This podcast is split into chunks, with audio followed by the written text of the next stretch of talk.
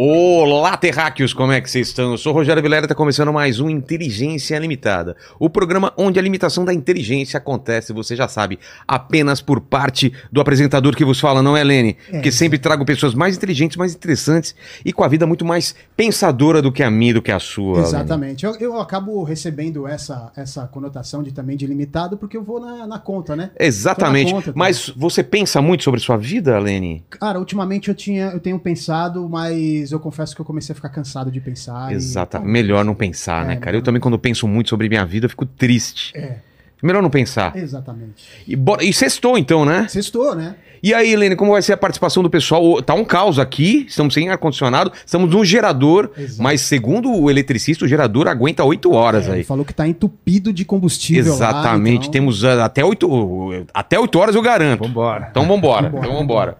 É isso aí. Se você, Como que é a participação do pessoal, Lene? você, se você quiser fazer a sua pergunta pro nosso convidado, é só você mandar um super chat aqui pra gente com a sua pergunta ou com o seu comentário. Mas antes eu vou pedir pra você se inscrever no canal, se tornar Exato. membro, dar like no vídeo e ativar o sininho pra receber as notificações de quando as lives começam. E antes de falar com o Gabriel, quero falar com vocês sobre o DigiOne, que é o nosso novo ca- o, o cartão da Digio, né, para quem busca experiências legais e quer alcançar o próximo nível da vida financeira, não é, Lene? Exatamente. Ele está disponível onde? No, no, no app, no app do Digio, certo? Isso, o app Já do tem o, o link e o QR Code aí da descrição, ó. Corta aqui pra cá, olha aqui, ó, cartãozinho na minha mão, Olha. aqui.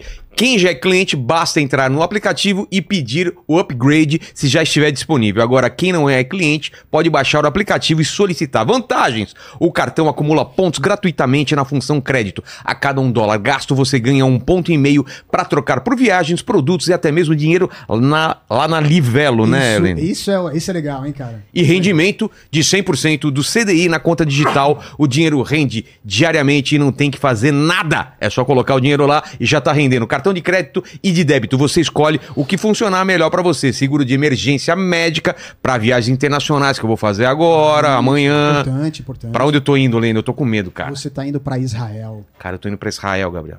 Vai mesmo, é verdade. Vou lá pro centro do. É, vou entrevistar umas pessoas lá, sobreviventes, vamos lá pra, pra, pra região do sul de Israel, onde aconteceram os ataques.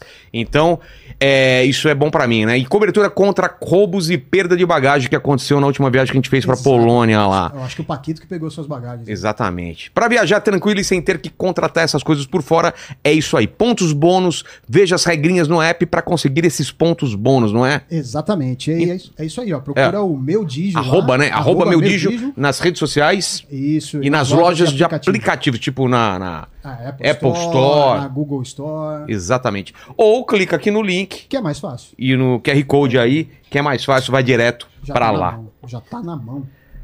Gabriel, obrigado demais por ter aceito o convite aí. Esse- a- a- lá fora está um caos, mas aqui estamos tranquilos, esperando o nosso cafezinho. Comendo a Jujubinha. Jujubinha. Tudo bem, parceiro. Obrigado pelo convite Pô, também. obrigado, Já cara. colocamos no link do, do Instagram aí, o Já link tá? para os meus seguidores também Então acompanharem. fechou. Tem um problema, Gabriel. Aham. Eu tenho um defeito que eu não escondo de ninguém, cara. Eu convido aqui o pessoal, mas eu peço presentes pra ele. Porque eu sou Ah, um é cara de verdade, pau eu tô interesseiro. Aham, aham. Pra colocar no meu cenário, você trouxe alguma coisa aí? Aliás, o, o lugar é demais, um estúdio Louco, não, né, Não tem igual, né? Não O pessoal vem igual. aqui e fala, nossa, Reencontrei o, O parceiro, é, É. De, de trilha sonora ah, você filme. falou. Assalto ao Banco Central. É, e, Exato. pô, aquela trilha foi caprichada, tudo assinado por Quem ele. mais estava lá na- nessa trilha? Você Olha lembra? só, foi, foi o, o, o trilheiro era o André Moraes. É, né? ele que fez a reunião da galera. Exatamente. Aí a gente pegou uns remixes, acho que do Jota Quest, do, do, do Caetano Veloso pra Pô. fazer. E aí teve a grande, a grande trilha principal do filme, que foi feito pelo Gabriel Pensador. Né? Cara, E já. a guitarra? A guitarra, algumas foram feitas pelo André Moraes, Uhum. E agora eu já não me lembro mais, mas eu sei que ele chamou um- alguns parceiros também. Teve até gente do Guns N' Roses. Então, É, ele foi- isso eu que isso eu Eu, falar. eu encontrei com ele em Los Angeles quando ele tava fazendo isso. tá aqui com a gente ele- É? e ele que me contou. Eu não, Foi. eu não tinha me ligado. Foi O Slash? Slash É, o tava. Slash. Olha só! Na minha faixa tem a guitarra do Slash. E eu, Mano! eu nem sabia. Exatamente. Coloca, André, pega, pega um o- abraço pro André Moraes. André aí, Moraes, pô, abração. Minha parceria Já com o Slash. Morou aqui em casa o André Moraes, sabia? Ó, Morou acho nunca mais um ano aqui. ele. Morou e depois casou e foi, foi embora. É... Gabriel, vamos falar de, de trilha, vamos falar de tudo, mas o meu presente tá aí? Tá aqui. O que que é? Vamos ver. Só não dá pra usar mais. É um realmente Lash inútil zoado. Já, já, já, é um resto Como, cara, você conseguiu fazer isso? Não, isso aqui foi depois de guardado. Não, Ah, não é, tá. não- mas Deixa eu é. colocar aqui ó, na, na câmera pra ver, ó. Ô, Lene, você faz ideia pra que, que é isso aqui? Eu acho que dá é pra de ver. prancha de surf, né? É, Você é. colocar no, no pezinho. Só que Ah. essa aqui é muito fina. Você, eu arrisquei entrar no mar mais forte com ela, não aguentou. Não é pra aguentou. falar mal do produto, não, mas É. eu costumo usar é, a cordinha que a gente chama, né? A cordinha Sei, mais, mais grossa. grossa. porque eu gosto de onda grande e, e eu tomo muitas vacas, né? Exato. Eu- o cara que não cai nunca da prancha, tudo bem. É, né? eu Vai também até sou- 100. eu- eu- Mas eu me jogo, a- acerto umas, é- mas erro muitas. Sou meio atirado, meio maluco. Vou na- nos drops mais difíceis que às vezes era melhor nem tentar. Eu, eu- Aí Eu ela tomo embica muito caldo, é. capota. Ô, você foi aqui no interior de São Paulo, eu fui do- uma semana e meia atrás, eu fui naquele piscina com onda que tem. fui uma vez. Não é legal, não cara? é fácil, é bom. É mais difícil, caramba, né? Mas é difícil, o cara quê? tem que se adaptar ali. Eu- eu achei é que ia ser mó perfeita, fácil. Mas é. Você foi surfar? Fui, fui Você viu surfar e... o drop é difícil? É. É. Porque a, a, a, a água é dif- densidade da água talvez a gente ainda tenha que É. acostumar um pouquinho. E a própria velocidade ali, tem uma manha. é, Ah, também porque você não vê a onda vindo, né? Pra quem não, não sabe, a gente já fica ali Bem na- de onde ela ponta. surge da máquina, né? De onde ela, a água começa a levantar e você já tem que remar. É diferente do mar, bem diferente. Mas os você cara vê pega- a linha vindo, a e, onda vem, vindo. e dá uns tubos perfeitos lá, né? Sim, Você viu? é uma barata, uma barata. Um dia eu quero voltar lá. A vantagem, sabe o que é, que eu gostei lá? Pra atravessar a arrebentação facinho, Ah, né? é, você é, vai pro é. canto, não, não pega onda. Você... Isso é. Então vamos marcar. Não eu sabia que você surfava. Eu, tô ah, não, não, eu, não. eu Aí, ah, eu não tenho talvez, surfado. Talvez eu tenha meio- te dado uma impressão errada. eu não surfo, eu pego. Eu tenho a longboard ou uma fan e só caio, mas Ah, eu mas já foi lá na piscina ali. fui na Costa, em Costa Rica Uhum. já surfar. Já foi pra lá ou não? Foi a primeira viagem de surf, foi pra lá. Não é legal lá, cara? Eu fui no, Muito no. Pacífico, né? Que tem as ondas. Eu não, não encontrei nenhum, mas tem um crocodilo. Hã? Galera que gosta dessas informações mais pitorescas aí. Lá tem o crocodilo que chega a ser um perigo na- nas bocas de rio, que são picos, Ah, tá. picos de boca de rio.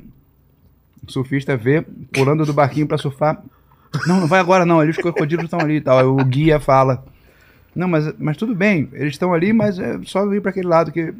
Mano, não sabia disso não, cara. Uhum. Em algumas praias tem isso lá, eu, então? não, eu não cheguei a ver. Eu também não. Eu já vi tubarão.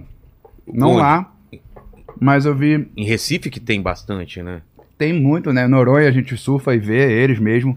Em Noronha, você viu? Noronha é comum a gente vê dentro da água, eles ali na beira. Então Você tem, em que tem ano? que pegar onda e não pular da prancha É. em cima deles. Que ano você nasceu? você- Eu nasci em 74. 70. Então você é aterrorizado pelo filme lá do Tubarão do Steven Spielberg. Pegamos Então, filme. cara, eu, não- Sim, sim. eu tenho um cagaço. E lá em, em- não dava medo do- em Noronha de você ver o tubarão? Em Noronha, cara, a gente acaba. É, pô, faz snorkel, faz mergulho, tirei a carteira de mergulhador. Então a gente acaba se sentindo bem integrado ali com a natureza, com os tubarões, com tudo que tem lá. Dá medo, dá um pouquinho na hora que tá que escureceu, eu sou acabo sendo o solitário surfista, o último a sair da até- água. Todo mundo às vezes já saiu porque sai um pouco por precaução um pouco antes, que é a hora que eles vão se alimentar. E quando você vê as gaivotas num lugar só, é, você também consegue ver o cardume de sardinhas. É ali que eles estão. Então Ah, é? Tem a ver isso? É, eles estão ali se alimentando naquele horário mesmo. Meu. Mas você não vem para eles não vêm para atacar o ser humano, mas se você cai da, da onda em cima dele, pode acontecer alguma coisa.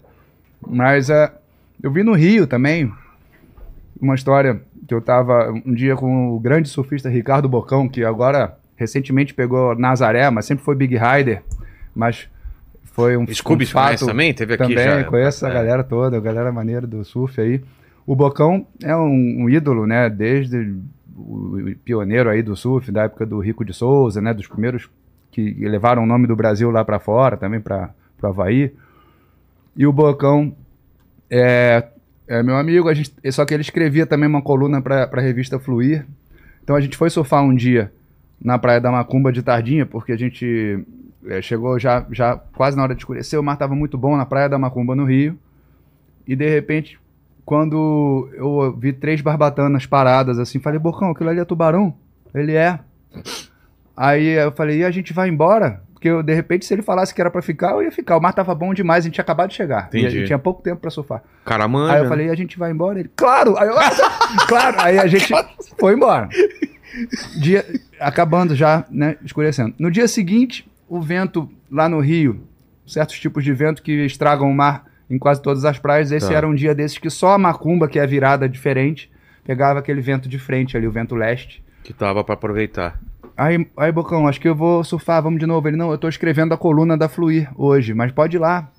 Falei, cara, tô na dúvida, porque com esse vento só vai dar pra surfar na Macumba, ou talvez na prainha, que mais, mais protegida, mas Macumba tava bom, né? Mas, mas tem os tubarões, né? Aí ele falou, Gabriel, pô, tubarão pode estar na prainha, do lado hoje, ou outro dia, já vai é, lá. eles não ficam lá pra Eu sempre, só, né? só não vou porque eu tô escrevendo, mas eu, eu iria. Tá? Aí eu fui pra lá sozinho, tinha mais gente surfando.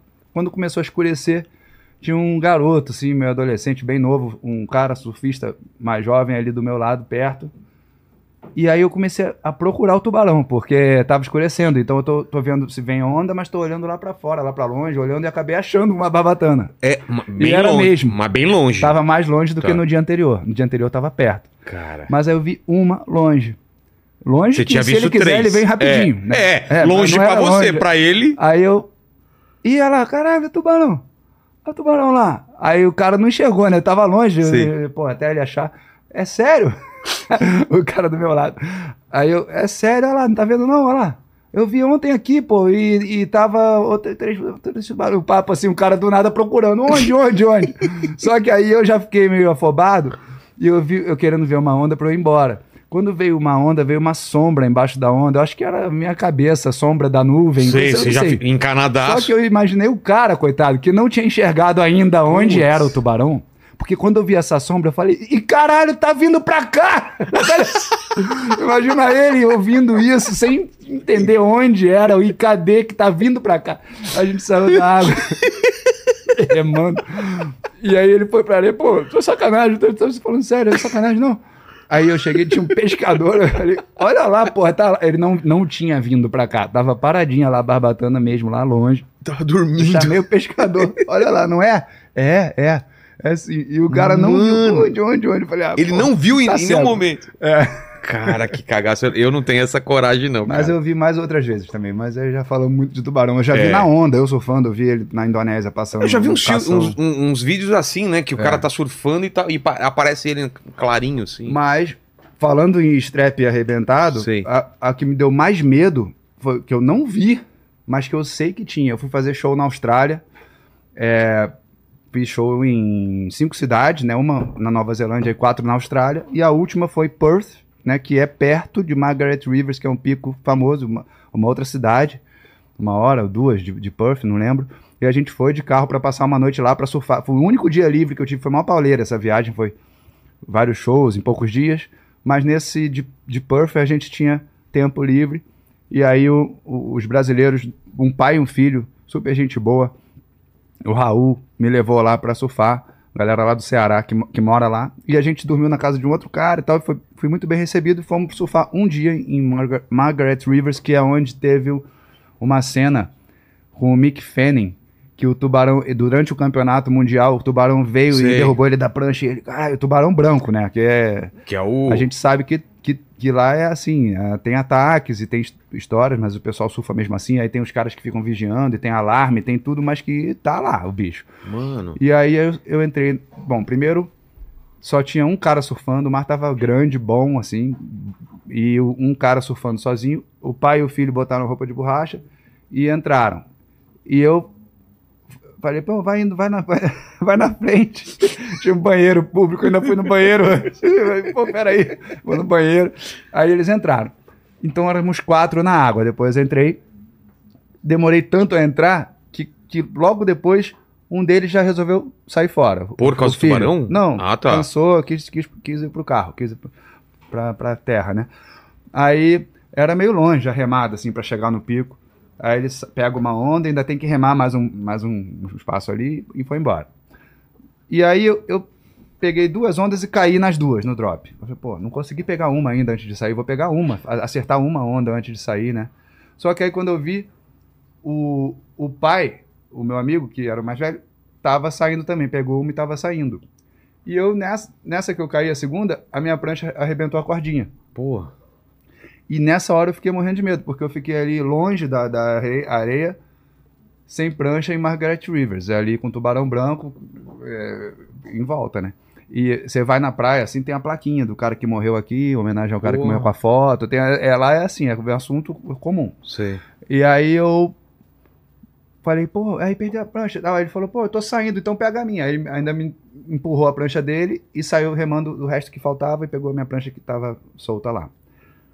Aí eu consegui entrar com a prancha dele. Quando eu entro, o único australiano que tava lá, que era a única pessoa que faltava sair, tava saindo remando, vindo embora. Aí eu falei, e aí? Vai, vai, vai, vai embora. Ele falou, é, o vento virou, sei lá o que, o vento aumentou. Aí eu falei, é, então vamos embora, vamos embora. É. Mas ainda consegui pegar uma para sair. Mas nesse dia eu fiquei com muito medo. O, o mar é, me, me dá essa, essa, esse contato. É interessante isso, com, com o meu medo e a coragem ao mesmo tempo. É é uma. Uma junção das paradas? Nos momentos que eu mais tive medo, de de- porque era risco de vida mesmo, foi onde eu me senti mais corajoso ao mesmo tempo, entendeu? É paradoxal, porque Mas você fora- tá com medo e tá fora enfrentando perigo- esse medo. Mas fora de perigo de tubarão, essas ondas grandes, você já tomou algum, algum capote? Você ficou lá e falou, putz, eu não vou voltar pra superfície? Já aconteceu alguma coisa assim?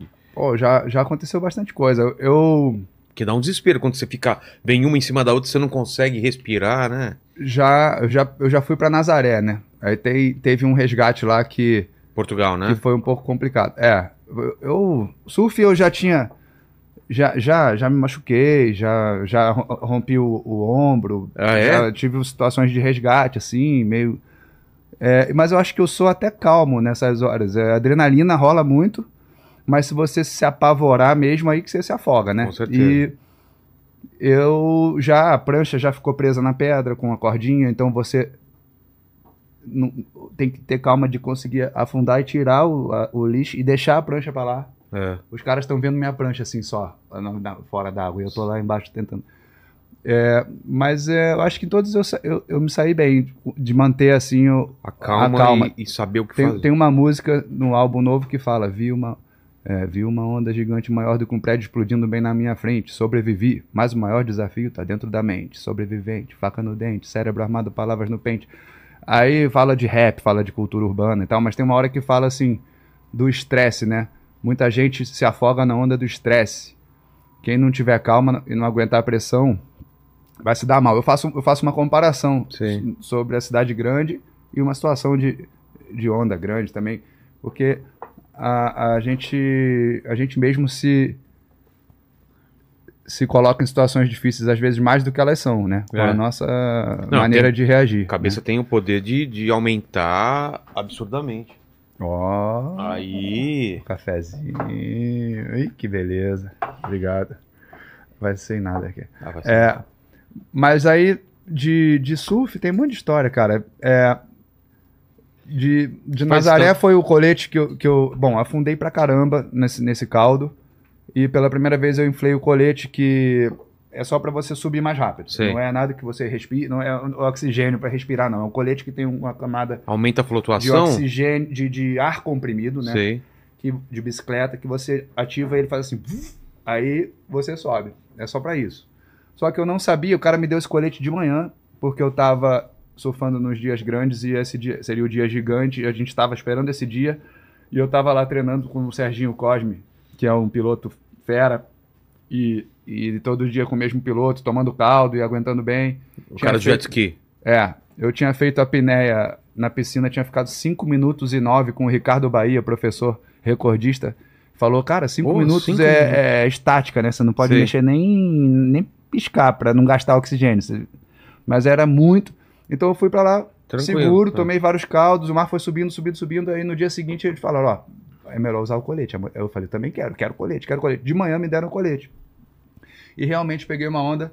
Tem o vídeo aí, não sei se a gente usa Tem? isso de apoio aqui. Onde tá? Tá, no YouTube, é, Como ele procura? Resgate, Sufoco, Tá. o Gabriel Pensador Nazaré. Coloca aí pra gente ver. Mas aí o, o que acontece é que eu afundei muito nesse caldo E eu senti que era melhor acionar aquilo, mas mantive a calma. E, e- e achei até legal, divertido. Subiu assim, uh, igual astronauta, assim. Uh, Cara, é uma- é sensação Quando eu boa. parei a onda de trás era gigantesca, vinha estourar bem assim antes de mim. Sei. Não fiquei em pânico. Eu tô com o colete inflado, Tá. tem, que, tem que acalmar a, a- a respiração. Eu soltei todo o ar, sei lá, eu não lembro. Eu soltei tudo para poder respirar bem e aguentar. Não fiquei em pânico. A onda me leva. O caldo é. O caldo da primeira onda é. é- O caldo de onda grande é sempre uma máquina de lavar. É impressionante. Você anda metros, metros lá embaixo, que- não Você sabe mais onde cê- tá. você perde a noção do que é em cima e que é embaixo. É, tem que esperar acalmar para às vezes tem que escalar a cordinha, porque A tendência é o quê? às vezes você tem a cordinha te puxando e você fala, ah, é pra lá. Tá. Aí Caramba. é, é, é bem, mas a gente gosta. Tem, tem um cara que, que que era surfista de é surfista de onda grande, ainda bem bem coroa. Agora me fugiu até o nome, cara famosão. Australiano. Aí ele, ele falou que na hora dos caldos de onda grande ele, ele imagina que tá numa festa, que estão as gatinhas e tal. E ele, ele já foi muito doidão. Sei. Ele era competidor de surf das antigas. E ele falando isso, a gente acredita que ele imagina lá no caldo que é festa e tal. Pum, pum, pum, bate, bate, de repente acabou, acabou, tudo bem. Aí Então vou lá pro. alto. tem que esperar. Mas aí nessa eu subi com o colete inflado. O, o jet que, que tinha me puxado não, foi o Serginho. Então, mas você o- tomou a primeira, subiu com, com ele. Aí É, veio a tomei. segunda, você rodou, a rodou. primeira ninguém tentou vir me buscar porque Tá. nem dava. Tinha uma série vindo e Entendi. o cara espera, me procurando ainda. E tem um cara no rádio lá na pedra Avisando. falando: Ó, o surfista caiu, caiu, tá aqui, tá ali. ah, Tá. ah." E aí o outro do jet ski tá com rádio. E esse que me puxou na onda foi o Nick Von Rupp, grande surfista. E o Serginho tava ocupado com outra surfista nessa hora e o, e o Nick falou: Vou te puxar numa aí. vai." Aí foi o Nick. Então o Nick veio tentar me resgatar no intervalo daquela segunda onda, antes da próxima que viesse. Sei. Só que eu tava com um negócio aqui, eu não consegui pegar o jet. E ele achou que eu já tinha pego. E Putz. aí ele acelerou antes da hora, aí eu fiquei pra trás. Aí veio mais uma espumona lá, eu já Cara. começo a me cansar. Aí ele só dá uma desviada daquela espuma, volta pra me buscar. Aí eu tô ali de novo, mesma coisa, eu tentei pegar a corda e, e atrapalhado com aquilo. E aí a terceira onda era uma espuma gigante, uma espuma que o, o- o drone filmou de cima, não dá pra ver. Mas depois eu vi uma foto. A espuma era gigantesca, só já veio na espuma a onda. Sei. já. Um absurdo. E aí nessa hora eu falei, caralho, fudeu, porque eu já tô cansado. Aí eu ativei. Não, aí eu afundei e ativei a, a outra cordinha de colete. Ah, tinha, tinha tinha duas. duas. Aí eu fiquei assim. Mas eu subi rápido, porque eu, eu não ia aguentar ficar muito naquela espuma. Quando eu subi assim, aí que eu não conseguia pegar mais porra nenhuma. Aí eu tava já nervoso. Só que aí os outros jet skis já sacaram que, que tinha um problema rolando ali. O, o, o Nick não tava conseguindo me pegar, eu não tava conseguindo. E aí o Cara, Serginho veio com a Joana, que é uma surfista que tava surfando com ele. Ela tava deitada naquele sled que chama, aquela Sei. pranchona lá. E aí, como ela veio deitada e o Serginho veio, ela conseguiu me puxar Tá. pra cima. Aí eu, aí eu falei, é, desinfla. Foi assim que eu falei, desinfla, desinfla. Aí ela só fez assim com a cordinha, ninguém tinha me explicado. Ah, você não sabia como Tem se uma cordinha atrás. Aí eu, uh, Que alívio. era só fazer isso. Tá aí, Leni? Era só fazer Co- isso. corta o som da gente então e Ah, coloca o som pro Me pessoal. lembrei do Renato Russo agora. Ah, tá, depois você fala. Vamos, vamos lá, Lene. Coloca o som pro pessoal e tira da gente aqui.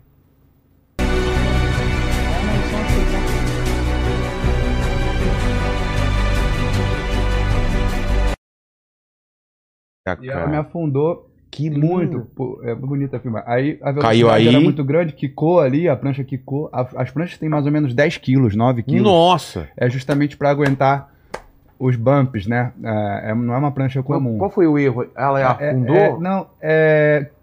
Perna tá cansada e tudo, e ali são, são umas. um- olha lá, tá vendo que tem, é, uma- tem umas ondulações. umas backwash ali É. que vem. Só que eu caí de um jeito que, a- que o lip da onda me empurrou muito fundo. Até aí normal. Eu Aí o cara, não, o cara não tá o te colete. vendo, ele tá indo mais ou menos na direção, né? O Aí jet. o drone, o drone veio. Eu vou aparecer lá, ó. Por aqui. Caramba, sério? É porque o drone se afastou de onde eu caí. Ah, tá. Por aqui, aqui, tá aqui, Tá. assim. Tá. Aí veio uma É- é, onda vem- grande atrás. Vem aqui, senão não sai o som, ó, ó, Gabriel. Aí eu vi essa onda Tá. grande atrás. Até aí é que eu, eu te contei, foi, foi na boa, né? Mas é. Você infla aí ou naquela primeira já? na primeira eu na já primeira. inflei. Porra. Cara. Mas aí é aquilo, assim, o, Aí você o lance é que pegar. o cansaço, cara, o eu cansaço foi, foi. É aí que você tenta pegar e não, não pega. É uma corda? Não, tem, tem, tem uma corda, né, que é pra puxar a gente na onda, Ah lá, não mas pegou. ali na, naquela prancha ali atrás tem umas alças, né, como se fosse um bodyboard gigante. Sei. É o sled. Tem umas alças também.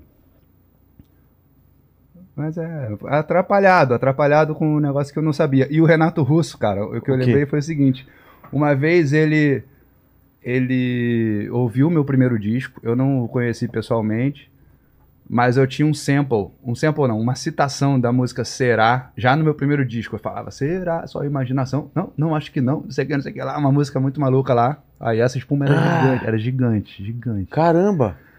Aí eu já tava muito cansado. E podia me afogar de bobeira no final de tudo É. ali, mas aí não, tudo bem. é, Foi rápido, tá, tá vendo? É, subi rápido. Mas aí que ela veio e me puxou. Cara. Mas a maior onda da, da minha vida mesmo, eu vou, vou mostrar a foto aqui, que, que é, foi depois disso aí. Como é que eu faço? Vai me dar aqui. Pode ser no celular. Aqui tem uma câmera aqui em cima também. Essa, essa foi grande. É foto? Nossa! Olha aqui, Lene. Essa foi no Havaí, poucos meses depois de Nazaré. Aí o que o cara falou: Não, você já foi pra Nazaré, então você vai com a gente lá pra Jaws. Aí eu falei: Não, Jaws, ó, ó o nome do lugar. Jaws, né? não. Jaws não vou, não. Vai sim, eu vou te puxar, vamos lá. Cara, que fantástico. Você sabe o tamanho? Quantos pés? É, ah, eu não sei, é, medida de onda, assim, é tudo assim meio abstrato Os caras falam em prédio, não sei quantos andares, né? Tá louco, cara. Aí o Pacelli, o Yuri, a galera que é já local lá, me puxaram numas ondas grandes nesse dia. Foi... E o cara quebrou um fêmur. A gente sempre vê acidentes graves e tá lá no meio. É, a gente sabe que tá correndo risco ali. É. É, uma coisa. Então, como que. Mas o Renato Russo. Ah, é o Renato Russo. Não, é uma frase, cara, na verdade, porque é, ele mandou. O, o meu diretor artístico que mandou um álbum pra ele, é, porque ele gostou. Depois eu soube também que de outra pessoa que, que era namorado dele, eu tinha um, tinha um rolo com ele, o cara que tinha pedido pro Renato. Eu sei que o, que o Renato recebeu meu álbum, gostou e resolveu mandar um cartão postal da Itália pra mim. E mandou também um single do rapper Giovanotti, que é das antigas, que era o rap, né? Rap meio pop, o rap, rapper italiano. Quando o rap tava surgindo assim nos outros países, além dos Estados Unidos, era Sei. novidade. O rap no Brasil, o rap na É. Itália. E aí o Renato falou: Olha, Gabriel, eu escutei o seu CD, gostei muito tal, do teu trabalho. pá. E achei que você ia gostar de conhecer isso aqui, da Itália. É, alguma coisa assim. E no final ele botou: Informação é sobrevivência. Com os desenhinhos assim, uma paradinha maneira, caprichosa. Aí eu liguei, pedi o telefone dele pro Jorge Davidson, diretor da, da Sony, que, que tinha lançado a Legião na EMI também, o cara que é, fez a ponte. Aí eu liguei pro Renato, a gente bateu o maior papo. Pô, Liguei lá pra Itália, pô, fiquei, pra mim foi uma honra, né? Eu começando a carreira. Isso que ano? Mas informação é sobrevivência, eu lembrei dessa frase. Informação é sobrevivência. se me falassem da cordinha, É, eu por falta de informação você poderia ter. É. É, Cara. E o, o Renato se, encon- se encontra com ele depois disso ou não? Não, não encontrei. É? Não. Conheci muitos ídolos, mas esse não, só, só por telefone. Que ano que foi isso que você falou? Que foi eu tinha lançado o álbum 93. 93. é. E vamos voltar então lá atrás. O, o teu primo, né, Afonso Solano, já teve aqui. Ah, sim, sim. já sim. falamos sobre você também. E aí você nasceu onde? Qual que era a tua, como que era a tua infância? Nasci no Rio, é, em Vila Isabel. Cara, tu já viu que eu falo bastante, né? Pe- Pegamos uma cordinha aqui, falamos meia hora de surf. Esse, esse é o melhor oito cenário horas, pra mim. oito horas dá. Tem né? oito horas de, Tá. de, de gerador. Porque você fala de onde eu nasci, eu já me lembro de uma história muito doida que é, eu gosto de. Eu tenho um carinho por essa história, assim. É, do esforço que foi feito lá no hospital. Por quê? Eu, o meu pai era médico, mas nessa época ele era estudante ali, residente, né? Estava se formando, quase se formando, no hospital Pedro Ernesto, que é da UERJ, hospital público lá da Universidade do Estado, né? E aí, bem pertinho do Maracanã ali. Aí, a minha mãe, que era muito jovem, teve um problema na gravidez aos 19, né? Ela estava grávida aos 19, teve um problema ali que a bolsa rompeu, mas eu ainda estava lá, eles mantiveram ali de algum jeito. Não era uma totalmente rompida, assim. É, sete meses de gestação, uma coisa assim, muito cedo. E, e aí ela ficou internada 40 dias no hospital sem poder levantar nem para ir ao banheiro. Ela ficava na cama paradinha, porque eu estava ali no hospital em que meu pai era residente. Então tava todo mundo cuidando com muito carinho ali daquele caso, pô, para salvar o filho do Miguel e tal. Então eu tenho esse carinho pelos médicos em geral, né? Pô, Que legal. e aí a história, é- meu nome já seria Pablo, já mudou para Gabriel nessa é, que ela leu o livro do Gabriel Garcia Marques nesse período aí, no Os 100 anos de solidão. Aí eu nasci ainda muito antes da hora, prematuro, é, não, não, não, não, não, não respirei, não, foi, foi, foi punk lá o negócio. Eles conseguiram uma incubadora que não tinha no Brasil, correram atrás do- de uma equipe de. Como é que chama? Ne- Neurologistas neonatais que vieram de um outro lugar, um cara que era famoso na época, trouxe a equipe para avaliar o meu caso, para fazer os testes. Disse que eu ia ficar cego, provavelmente, ou, ou ter sequelas. Aí, Caramba. Não sabe. é, né? aí, mas assim, foi sério mesmo. Fiquei internado lá também mais uns 40 dias. E meu pai insistiu para continuar me dando umas inje- injeções em casa e me, e me levou depois disso. Mas é. Então eu tenho essa, essa, essa história que me lembra assim da garra da minha mãe, da minha, da minha também. Você É. voltou lá depois de, de mais velho no hospital? Não, cara. Tinha que ir Pô, lá, né? Exatamente, é boa, boa ideia.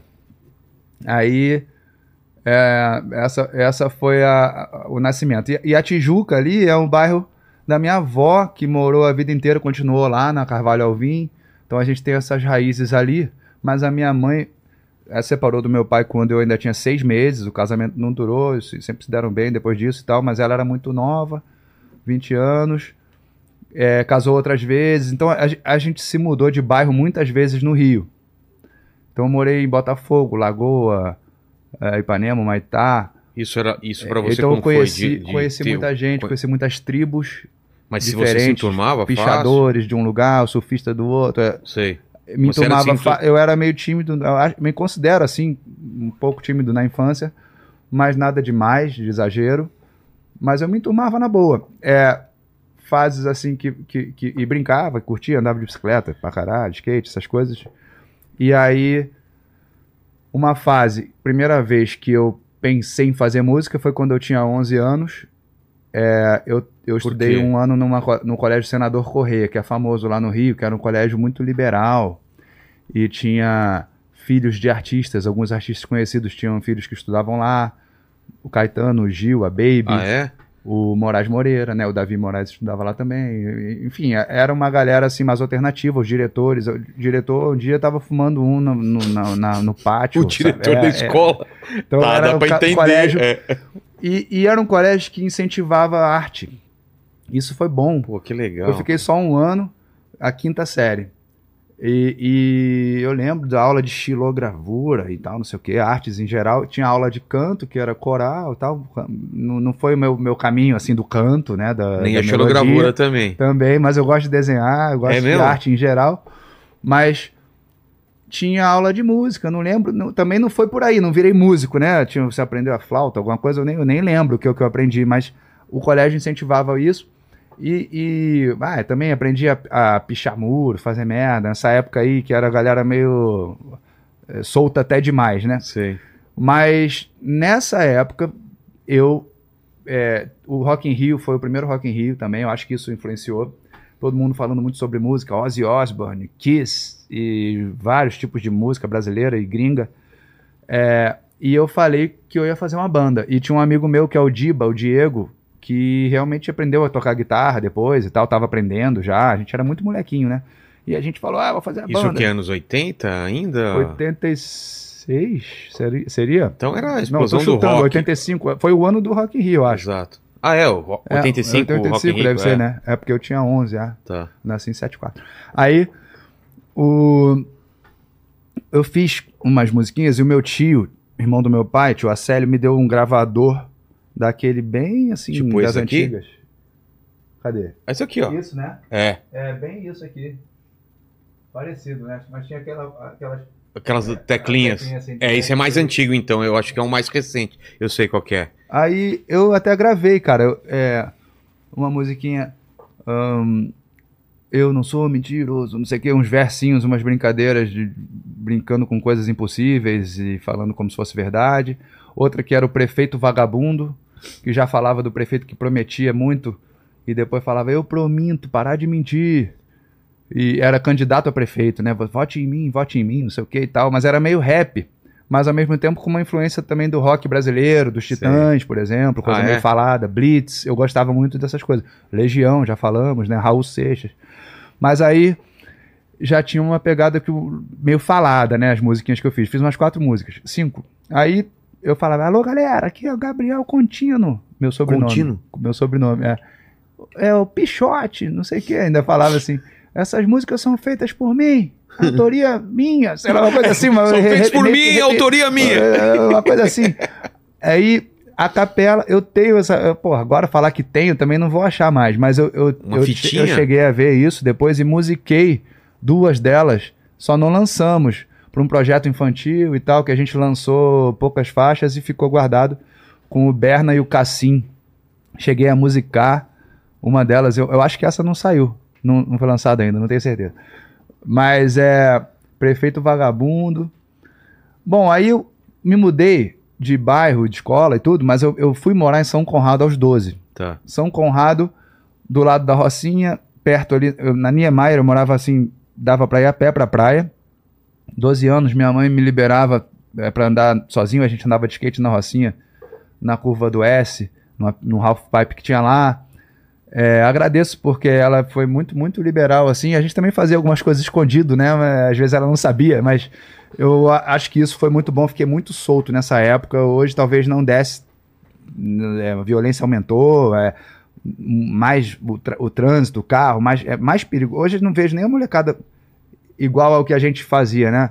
Mas eu andava para todos os lados, de Ficava o dia ônibus. inteiro, voltava é. à noite. E aí nessa época eu fiquei muito apaixonado por surf e, e esqueci um pouco o lance de fazer uma banda, não sei o quê. E aí, muito ligado em esporte, surf, bicicleta, não sei o que lá. Aí eu fui morar na Barra, eu fiquei dos 12 aos 15 em São Conrado. Por que, que eu tô falando isso? Porque teve, teve uma influência, quando eu cheguei na Barra aos 16, eu, eu senti falta do ambiente que eu tinha em São Conrado, porque era uma galera muito despojada, era a galera da Rocinha mesmo que frequentava a praia junto com alguns garotos dos prédios. Eu morava numa casa, mas uns garotos da classe média, Sei. todo mundo integrado, maior vibe boa, todo mundo tinha apelido, zoeira, é, sem ego trip, m- nada de, de, de playboyzada que, que, que é um ser melhor que o outro, não tinha isso lá. Um queria ajudar o outro, o moleque, porra, tá, tá com fome, divide o biscoito, tá, sabe assim, era Sei. uma vibe muito boa. E aí, o apelido é engraçado que tinha, tinha, tinha é, pamonha, cheira bife, é, cenorito, abobrinha, aproveitando, mandando abraço pra galera toda, né? Mas é baleia, Paquito. E tem uma música Paquito minha. também tem um Paquito aí. Aí, ó, eu ouvi vocês falarem. É. Tem uma música minha chamada Cantão, que conta uma história da, da minha festa de aniversário, quando, pela primeira vez, assim, mais de um- umas 15 cabeças da Rocinha foram na minha casa. Tinha lá uns dois ou três ou três ou quatro que iam jogar videogame que já, já iam lá. O resto ficou meio assim, pô, vamos entrar no condomínio, na festa do cara, porque também tinha outros moleques da minha escola, meus primos, sei, Sei. lá, juntou todo mundo. E essa festa virou música, música chamada Cantão. Mas quando eu saí pra Barra, E teu apelido qual era? era pequeno. Pequeno? É, eu tinha o- eu era molequinho mais novo, andava com essa galera um pouquinho, alguns mais velhos, e tinha um outro que é o Janjão, o grande Ronaldo do voo livre, hoje virou piloto de Asa Delta já faz tempo. É, e a gente era dupla, a gente ia. Ele era filho do. Ele não morava na Rocinha, morava mesmo no, no terreno ali do meu condomínio, que ele era filho do zelador do condomínio. E era Janjão e Pequeno, a dupla, Sei. que era um desenho animado. Eh, Tinha um Janjão e Pequeno, a gente virou Janjão e Pequeno. Alguém, alguém botou esse apelido Jan... que a gente ia junto pra praia. era? Eu lembro do Janjão e Ruivão. que era Jambo e. Ruivão. É. Não, mas Era Janjão outra coisa, Pequeno, é. temos que pesquisar. É. Mas aí ele já conhecia toda a galera da Rocinha, eu me enturmei ali através dele e de outros também ali que fizeram a ponte. E a amizade muito maneira, assim, o clima era muito bom. Quando eu fui pra Barra, eu não quero generalizar, fui muito bem recebido, fiz vários amigos, mas eu me senti um pouco estranho no, no, no ambiente assim de. Ó, começou aquela onda das porradas, ia pra festa pra brigar. O, eu tinha meu melhor amigo da barra que eu fiz, que era o Vinícius, que era negro, como se fala hoje, né? Era preto. E, e ele era muito zoado pelos Ah, brancos. O- o- os moleques zoavam, apeli, apeli, com apelido, até com porra, uma situação às vezes pior, assim, que eu prefiro nem falar, assim. E, e aí eu, eu comecei a achar aquela galera escrota. Não quero generalizar e, porra, nem- É, a galera tudo- gosta de mim, eu tenho amigos até É hoje, tua mas mas eu tinha um olhar crítico, entendeu? E dali nasceu a letra do Playboy. Eu voltei a escrever. É, Eu comecei a escrever rap mesmo pra valer. A Loura Burra. Mas era tudo tá- crítica ao, ao comportamento. Mas tinha uma cena do rap já em São Paulo, Nada, no, Rio, nada? Nada, mas, Mas é, aqui já tinha Taíde, DJ já eu, eu vim conhecer. Mas eu são, só tô contando um pouco mais assim. Você falou da minha infância. É. Eu acho que eu, eu, eu parei de surfar, cara. Uma coisa né, é, que não dava pra entender. Eu era muito apaixonado por surf. Mas eu cheguei ao ponto de parar Mas de surfar porque eu me sentia ali, pá, senti falta daquele. Era outra, outra coisa. E eu comecei a pichar muro, que é uma coisa que eu tinha feito aos 11 anos, meio de brincadeira, Sei. nem tanto, mas já tinha até ido pra delegacia e tal, com 11. Mas, mas, Caramba. mas aí eu comecei a pichar muro a sério, fiquei meio revoltado. E ao mesmo tempo canalizei isso pro rap, ainda bem. Porque eu parei de pichar aos 16 e comecei a fazer rap. Tem uma música chamada Muito Orgulho Meu Pai que eu falo. é, Você matou o Pichote, pai, e fez nascer o pensador. Porque numa situação que aconteceu, Sei. que eu também quase tomei tiro, uma doideira, uma história maluca aí. Mas teu pai tem a E meu com... pai foi lá na delegacia, tomou o esporro do cara, que o cara quase me matou. E, "Pô, você, o que, que teu filho tava fazendo na cidade de Deus aqui de madrugada? Que eu quase Pô. dei o tiro nele. Aí meu pai veio e falou: Ô, moleque, você. Eu pensei que você tinha parado com isso com- com 11 anos de idade, você tem 16 anos. Pô, A vergonha que ele sentiu, é, eu, eu, eu resolvi, resolvi parar. Não por causa de medo de morrer, mas porque. é, não- Bateu eu- pra eu- você, Vergonha, pai, vergonha. né? Falei, pô, é realmente. Aí eu comecei a fazer rap pra caramba. E aí podemos falar do, do- do- da cena do rap, né? Do, como é que era? É, quando eu comecei. Eu- bom, eu já ouvia muita música, já ouvia rap, reggae, música de resistência de. de- de- de- de- eu tinha o Bob Marley no- nos pôsteres no meu quarto, eu me ligava muito nas letras de música, né? Como eu te falei, da música brasileira, eu já também gostava de quem tinha letras boas. Você lia... Até no próprio samba Ah, é? no, no, no Partido Alto você tem, tem, tem coisas boas, né? De crítica Claro, social, de claro. humor, que, que eu trouxe um pouco do humor pro meu rap, que nem todos os rappers têm. Um pouco por causa dessas outras influências também. É, tava. É, lia normal, assim. Depois eu cheguei Mas- a entrar na comunicação. Mas quadrinhos, você lia... Quadrinho, lia, eu comecei é. com quadrinhos, gostava muito, é, alguns livros, normal, assim, nada de muito ah, ler, ler demais, mas eu gostava de ler, gostava de escrever na escola, já redações, as professoras já destacavam, já elogiavam, era bem criativo, é, inventava um monte de história, então isso eu também consegui usar no rap.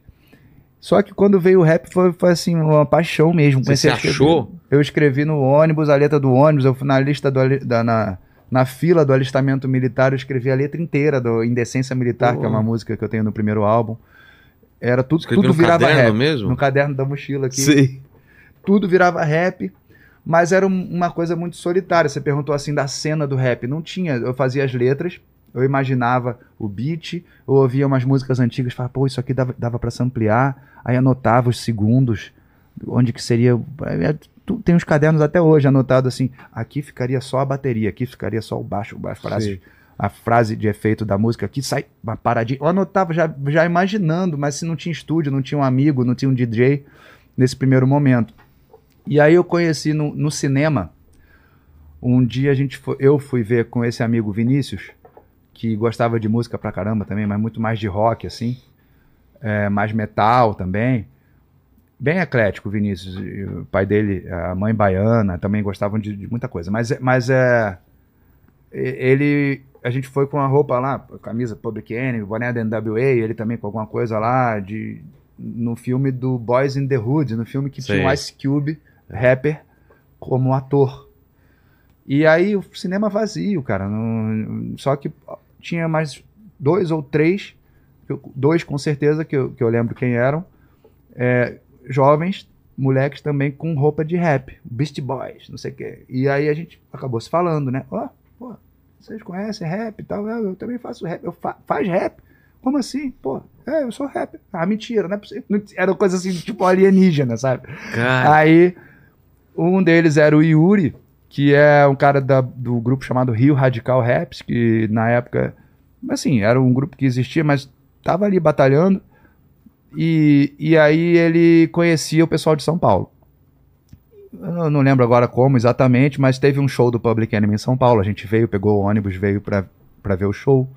Aí o Yuri já conhecia alguém, a gente já foi na praça, na estação São Bento, é, nos lugares onde a galera se reunia, na galeria que vendia disco, camiseta, boné, tudo pra nós era Galeria do rock É, aqui. a galeria do rock. E aí eu, caramba, cara, que foda, aqui já existe um movimento hip É. hop no Brasil, né? A gente já sabia, mas eu vi com os meus próprios olhos. E nesse primeiro momento a gente veio e eu já fiquei empolgadaço. E aí logo em seguida eu fiz uma música. O, o Tô Feliz Matei o Presidente, na época do, do governo Collor, foi uma daquelas letras que eu tava fazendo, um monte de letra. Uma dessas, que seria assim, mais urgente, se eu quisesse realmente transformar em música. É, me ofereceram para eu usar um estúdio é, de jingles e de publicidade, um estúdio pequenininho chamado Radioatividade, mas os caras sabiam trabalhar, sabiam fazer a parada. E eles me ofereceram mesmo para usar para gravar lá. ah, e é? aquilo virou, deixou de ser só uma letra, virou uma musiquinha. Como eu, eu tinha conseguido uma bateria eletrônica, aprendi a mexer, fiz o beat, fiz os scratches, o corinho, as coisas malucas que aconteciam na letra. E o cara, o- os dois caras lá do estúdio, o Júlio Hungria e o, o Formiga, conheciam o Eduardo Andos, que era um radialista importante da Rádio RPC, programador da Rádio RPC. E o Jairo também, que era, enfim, os caras da, da Rádio RPC, que foram super corajosos e ouviram aquela fita. Tô feliz, matei o presidente, futebol com a cabeça do presidente, uma maior loucura. E botaram no ar. Porra! Sem gravadora, sem empresário. Coragem dos Não caras. tinha eh, Facebook, Instagram, Sei. ninguém sabia quem eu era. Era só um nome muito doido também, Gabriel o Pensador. Já, já Eu era o Eu Gabriel. tinha botado isso na letra, eu falava Pensador, Pensador, Gabriel Pensador.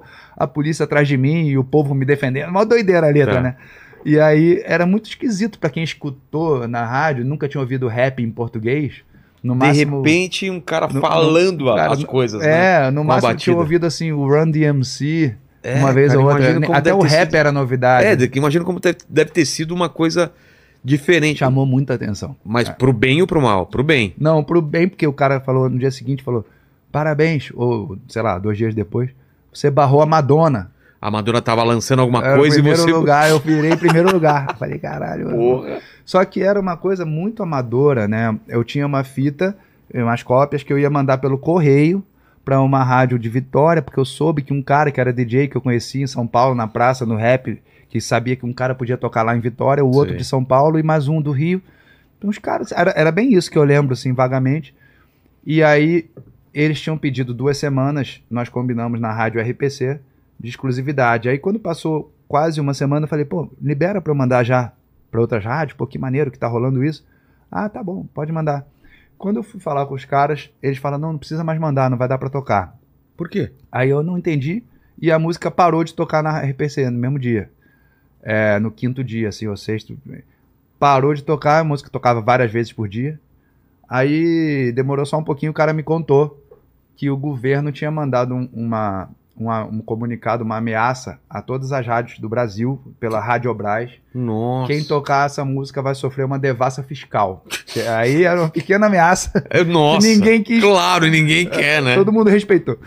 E aí eu, Porra, quando eu logo, soube já- disso, logo de cara, já isso. Pegou, é, e eu fui atrás da imprensa do jeito que eu pude. Minha mãe é jornalista, eu, eu consegui os contatos de tudo, bati na porta lá, o jornal O Dia, o jornal o Globo, o JB, TVs, MTV que estava começando, eu fui e eu tranquei a faculdade que eu tinha acabado de entrar na comunicação.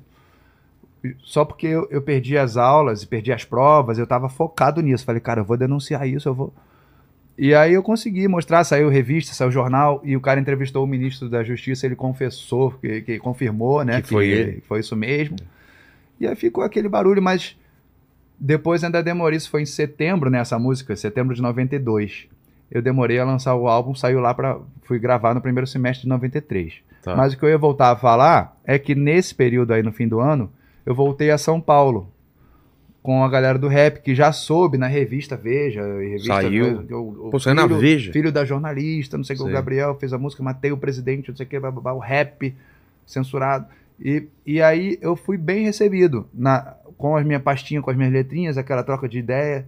E aí, porra, fui aí fui parar no show do Taíde, que ele, o, o, DJ 1 me mandou mensagem outro dia, tava junto com o meu DJ, olha quem tá aqui, não sei o que e tal, mandou um, um salve. E aí que ele me lembrou que, que era em Santo André isso, eu não lembrava nem onde era. Mas que eu fui num show deles em Santo André, pô, tá aí de DJ1, vamos lá assistir. Eu cheguei lá e pedi pra cantar. E eles deixaram eu cantar antes do show deles. Duas músicas, eu Matei o Presidente, deve ter sido. E, a- e eu lembro que eu cantava sempre a da lavagem cerebral, que é Tá. sobre racismo. E a E galera aí? sempre respeitava e falava, pô, moleque É. manda bem e tal. E o pessoal deu, deu, deu moral, assim. Porra. Cantei num Sesc, num, num lance de rap, bem da galera do rap mesmo. tu- meio que pedindo pra cantar. Era uma troca, era uma coisa, todo mundo começando, assim. Fui no show dos Racionais, num baile, que era baile de samba com rap, que era com- o comum, né? Não lembro onde, não lembro o nome. Mas quando a gente foi embora, voltou no metrô junto com eles. Eu vim conversando com o KLJ, conversando Cara. com.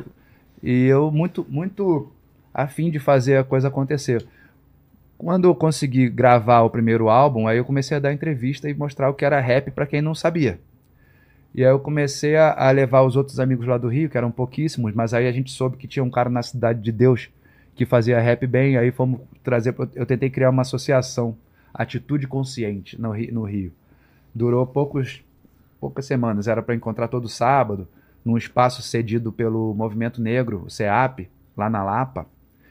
E aí alguém falou do cara da Cidade de Deus, era o MV Bill, ele foi lá. A gente Ah. foi lá, moleque era bom, era bom novinho, magrinho, Bill, bonzão já, as letras boas.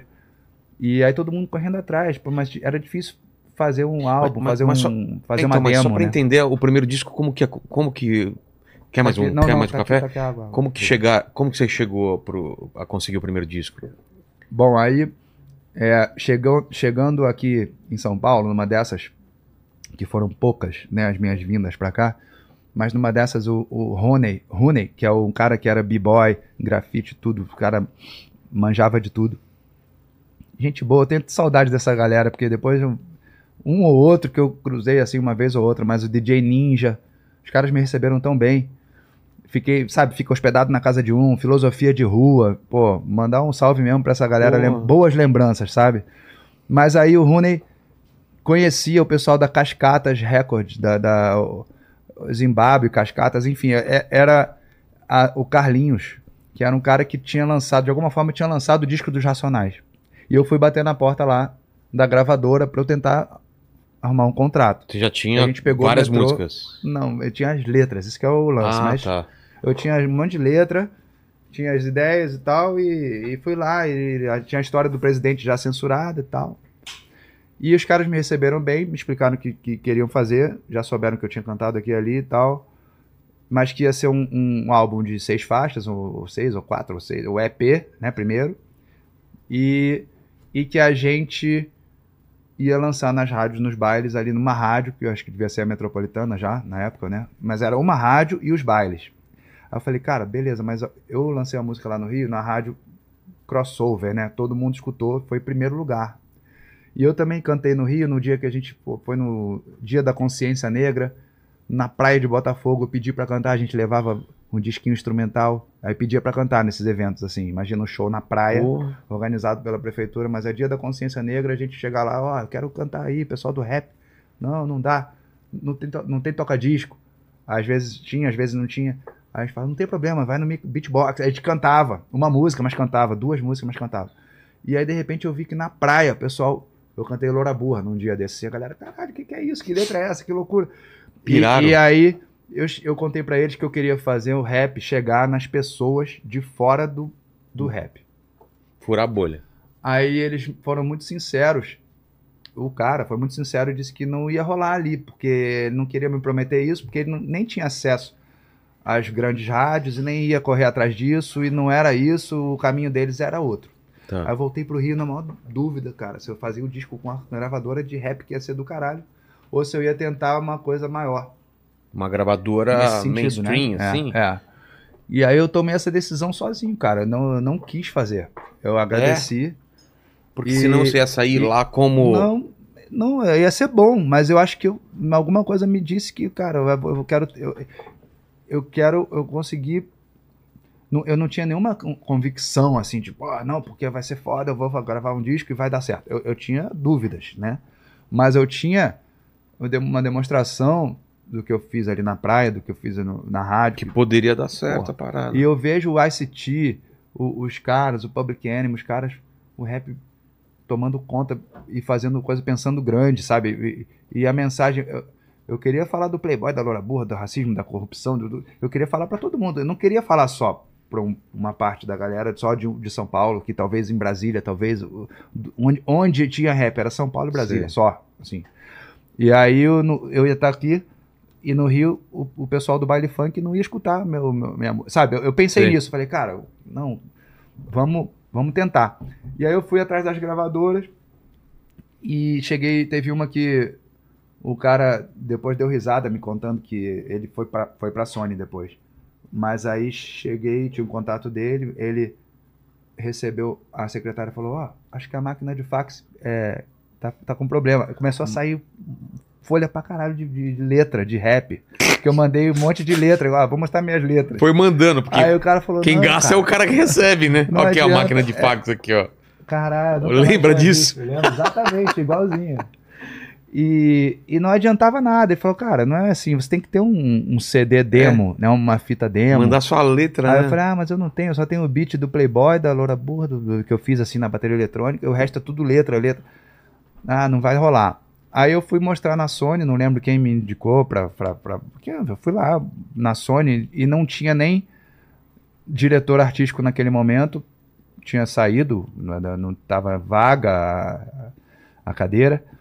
Então um outro cara que era diretor da- do Internacional, departamento internacional, Sérgio Lopes, foi muito atencioso e me recebeu para não ficar, não bater a porta na minha cara, Sei. o cara, não, não, pode. ir." Aí ele viu que tinha alguma coisa diferente ali, porque eu comecei a contar que a letra que tinha que entrar um sample, uma voz do outro artista aqui, e aqui tem não sei o quê. Aí ele não entendia bem, mas já conseguiu imaginar e falou, cara, mas não tem como vender esse- essa ideia aqui dentro da gravadora sem você fazer uma, uma demo. Eu tenho até um equipamento lá em casa, deu até vontade de te ajudar pra fazer isso, mas eu também não vou saber, porra, não vai ter tempo. Vou pensar, não sei o que. Aí eu falei, pô, o cara se interessou. É. Aí veio Natal, Réveillon, fiquei na maior expectativa. E ele me procurou e, e conseguiu um ok lá na Sony, falou que apostou em mim que era para fazer um teste. Conseguiu o estúdio verba, né, para pagar um produtor para eu gravar duas músicas no estúdio fodão, no estúdio do Ari Sperling, que é um produtor que era já muito conhecido, que já tinha produzido hum, MPB, discos da Xuxa, discos da, é, um cara produtor profissional. Aí o Ari, super gente boa, a gente pegou aquilo como um desafio de fazer uma coisa para ser aprovada, né?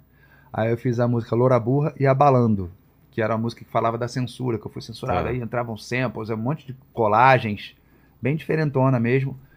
E aí os caras entenderam bem, melhor, e, e- e aprovaram e assinaram o contrato correndo, e acho que eles já viram assim que a parada era boa. Aí entrou o Jorge Davidson, diretor artístico, na Sony. Sei. E ele falou: Olha, pô, que bom, vou ser o seu diretor aqui. E você foi contratado agora, né? Mas o seu produtor não deveria ser o Ari Sperling. Eu acho que tem um outro mais indicado, porque o teu estilo de som é groove, é uma pegada mais funkeada e tal. E o Ari é o produtor de outra pegada, bra- brasileira, não sei o quê. Aí eu fiquei com uma pena, porque a gente tava ali, pô, vamos conseguir É. e tal. E aí, mas eu entendi. Aí ele indicou o Fábio Fonseca, que era o cara que tinha feito um disco da Fernanda Abreu, maneiraço, é, daquele primeirão da Fernanda, né? Não era o do, da lata, não, ainda. Tá. É, Slá e tal, aquele. é um- mas era muito bom o som. E o Fábio trouxe o Memê, que, que veio produzir depois do meu terceiro disco. Mas o Memê já participa do primeiro com os beats, de DJ Memê. Então eles fizeram ali uma dupla. E eu com, a- com as minhas ideias também na minha bateria eletrônica, eles foram é, me mostrando outras, outras maneiras de fazer e tal. E o disco ficou legal, né? Eu- foi uma febre aquele primeiro disco. Aí dali. Dali a gente continuou a carreira, mas. Você eu- lançou quando? O primeiro disco é de quando? 93. A gente, 93. Aí eu tinha acabado de voltar pra faculdade, quando a, a gravadora falou: não, vamos assinar o contrato mesmo e tal, só que você vai ficar é, estúdio o dia inteiro, tem três meses pra lançar o disco, a gente quer lançar em maio, sei lá, não lembro. Sei, mês, era mas- pou- Aí eu falei, tempo. caraca, vou trancar a faculdade de novo. E aí não voltei mais, né? Aí deu- a carreira aconteceu mesmo. E aí lança esse disco e já vai. E eles fazem o trabalho de rádio, a rádio. Clipe, tudo, tudo como, como Qual a primeira música de trabalho desse? retrato de um playboy. É? É. Puta, eu lembro que essa música estourou. Mas eu, pra mim, é- ela estourou rápido. Foi rápido mesmo? Ou, Foi, foi. O disco, é, antes do disco sair, eles já mandavam um single pras rádios, já. Já, já, já tinham. Ah, ele aí, ó. Cara, lembro bem desse CDzinho. É, cara. O que, que tava rolando nessa época de 93? já Cara- tinha grun- grunge já ou não? Foi- grunge. tam- já, já. Já acho que- tava acho que é rolando alguma ali, coisa? Eu lembro de alguma coisa. Mas MTV já tinha. MTV tinha surgido aí, 92 já tinha, porque eu fui lá denunciar a censura, Ah, tá. mas era bem começando. Eu lembro que na própria Sony tava o Chico Science começando, o Skank, Puta, que legal. uma, uma safra boa. O, o, o, o Marcelo Yuca ia ser meu baterista da primeira banda. Ah, é? É, ele. É, bom, o Lobato chegou a tocar comigo, o, o Marcos Lobato. São dois Lobatos, né, no Rapa, né? Mas, mas é. Eu comecei só com o DJ, DJ Frias e Tito. Tá. É, o rapper Tito e o DJ. E a gente, de- depois de pouco tempo, começou a fazer muito show. E pra muita gente, o show, a gente quis melhorar o show e botou uma banda. E aí, na primeira vez que eu fui pra Portugal, já fui com banda. Enfim, mas aí, quando a gente juntou os músicos que alguém me indicou, ia ser o, o, o, o Marcelo Yuca. Só que ele me falou, ele, depois ele que me lembrou dessa história. Falou, cara, tu não lembra, né? Eu, eu falei contigo que a gente tava. Eu não ia poder tocar contigo porque a gente tava começando uma banda nossa. E aí também que a gente conseguiu também o contrato com uma gravadora Pô, e tal. Era o Rapa. mesma época, Então, o Rapa essa tava época surgindo. era boa. Pô, tava surgindo coisa tudo legal. então, cara. É. Pô, que. Aí eu não lembro se a gente for pesquisar o Charlie Brown, isso aí, assim, Dá uma a olhada, época o Charlie é- Brown, é essa aí. Quando lançou o primeiro, o primeiro disco. Mas e aí? E o Racionais já tinha, como a gente já falou, É. né? Já, eu, eu já fazia questão de falar nas entrevistas que eu não era o primeiro rapper. Como dizem os Racionais, eu já botava até no, no álbum. Aí eles foram ver o meu show aqui no, no, São, no, no Vila Olímpia, algum lugar ali. Então eu, eu, eu sempre fazia questão de falar: olha, movimento hip hop e tal, tal. E tem outros. Eu tentei abrir as portas para outros rappers mais novos. Mas E aconteceu. aos poucos o rap foi conquistando algum espaço. Mas no cê- meu terceiro disco é que. Então, mas você falou que não queria ficar restrito e tal. Mas você tinha ideia que ia, que ia tomar conta do mainstream como tomou mesmo? Não, Na tua- é, nas pô, tuas- Foi, foi muito forte. Na prime... Nesse primeiro momento já foi muito forte. É, né? então. Porque o- a, a música do Playboy, a Lo- Loira Burra é o segundo Dora já? Burra, 175 do ônibus, teve É- é clipe, a terceira? também tocou pra caramba. É, Porra, essa foi também. assim. Então foi. Esse No disco vendeu disco quanto? já era disco de ouro, depois acabou sendo, eu acho que é platina na época, mas era Show pra 250 caramba. mil, sei lá, 100 mil discos era ouro, depois não sei até, depois com o tempo não sei até quanto que ele vendeu, mas era muito, né? E você fazia muito televisão também? Televisão, eu, eu decidi fazer tudo, é, Gugu, Xuxa, Porque pô, tem- tudo, porque eu queria galera, mostrar mas tinha uma galera que, que tinha preconceito em relação a isso ou não? Não, eu, eu poderia ter, mas eu, eu Você- nunca tive essa dúvida, assim. Eu falei, cara, quero mostrar, quero fazer. Só que aí virou uma febre que a criançada também começou É. a ouvir. E eu falei, cara, deixa eu entender se as crianças estão estão entendendo a vibe da parada ou se não tá se perdendo no, numa modinha, né? Sei. É, por exemplo, revista, eu brinco isso, eu lembro, eu brinquei muito com meus amigos, revista Capricho, Carícia, essas assim, de, Sim. que era para as meninas, tinha lá uma edição é, dos 10 mais gatos do mundo. E. Ah, não, não, não. Não, Tom O quê? Cruise, Gabriel Pensador, o resto eu não lembro. Você tava, na, É. no- tava nos 10. Então, assim, eu, eu falei, pô, só não pode. não é pra isso que Você eu tô vê aqui. como o mundo tava É, maluco, ó, hein, cara? gravar um Você vê, velho. Não é pra isso Sério? que eu tô aqui. Eu quero. Colírio as da- pessoas da- da Capricho. As pessoas têm que entender a mensagem. Eu não quero ser só Eu- mais um eu- rostinho é, bonito no porra. rap, hein? Que legal, velho. 19 anos. Mas isso assim, eu, eu liguei o alerta num momento, falei, cara, deixa eu ver se a galera tá entendendo. Aí eu comecei a ver as cartas de fãs E as crianças também mandavam as cartas maneiras pra cá. Meus, meus pais são racistas, mas eu não quero ser. Não sei o que, criança de 11 anos E falando... eles cantando as músicas. É, aí eu falei, não, tá tudo certo, controlando bem o, o caminho das coisas, a minha, a minha postura, mantendo a humildade, mantendo a seriedade, mantendo o meu jeito. E aí veio o segundo disco, que o nome era Ainda é Só o Começo. Mas do primeiro pro segundo já conseguiu um Dois contrato anos. melhor? Não, o contrato já previa quatro discos. É mesmo? É. É, o contrato era ok, né? Não, Nada é, demais. Era bom, né? O meu contrato de renovação, que foi de- depois do terceiro, é que a gente já apressou a renovação e Ah, melhorou tá. um pouco as condições, né? normal, né? Mas não- quanto a isso, tudo bem. É, o, ainda só o começo vendeu muito pouco. Para a gravadora foi, foi um- uma Coloca, coloca pra gente decepção de vendas, assim, né? Deu pra sacar. Que eles até- Até esperavam- de shows. Eu, fi, É? eu tava fazendo show pra caralho, de repente a turnê não foi tão boa. E aí teve até um crítico que, na época, tinha aquela as colunas de crítico no jornal, que hoje nem, nem É, tem não, mais. era importante pra caramba. Mas aí as pessoas davam muito, muita importância. Então tinha uns que gostavam de ser mais, mais exigentes, né? Ou mais cruéis. Até tinha uma famosa de, de teatro que todo mundo tinha Eu medo. tinha medo pra caramba, é. E aí um desses, cara, É que era dos, Ah dos jornais mais conhecidos, colocou assim: ainda é só o começo, marca definitivamente o fim da carreira de Gabriel Pensador. Porra! E eu, porra. O cara fez um jogo de palavras e- achou e, criativo, achou que é. tava arrasando. Aí, eu, pô, aí falou, é mais um artista de um disco só, ficou comprovado agora com esse disco que não presta, não sei o que, tal, tal, tal. Aí eu falei, cara. E aí esse disco era mais experimental. Eu falo sobre isso na- nas minhas palestras, sobre a carreira, conto, conto algumas coisas. que, o que que você, o que que você pensou pra e esse baixos, disco? né? É, porque o segundo disco, que eu falo com as bandas, com, com os artistas, o segundo disco sempre é um desafio, porque você tem o primeiro que é a tua vida inteira que tá condensada lá, e de repente tem um desafio de fazer um segundo, né? Você teve a vida inteira pra fazer o Hum. Aham, primeiro, é, de certa entendi, forma. entendi. E o segundo é, é, Cara, é uma decisão, né? Eu Caminho não sei, eu fui vai tomar. fazendo as letras normal, como eu sempre faço. Eu não, eu não, eu não olho assim antes o- um disco como um projeto, que esse disco vai ser assim, assado. conceito. É letra por letra, Ah, sabe? tá. Eu faço Não tem um conceito Não tem do muito. disco. Não, nunca, nunca pensei muito assim.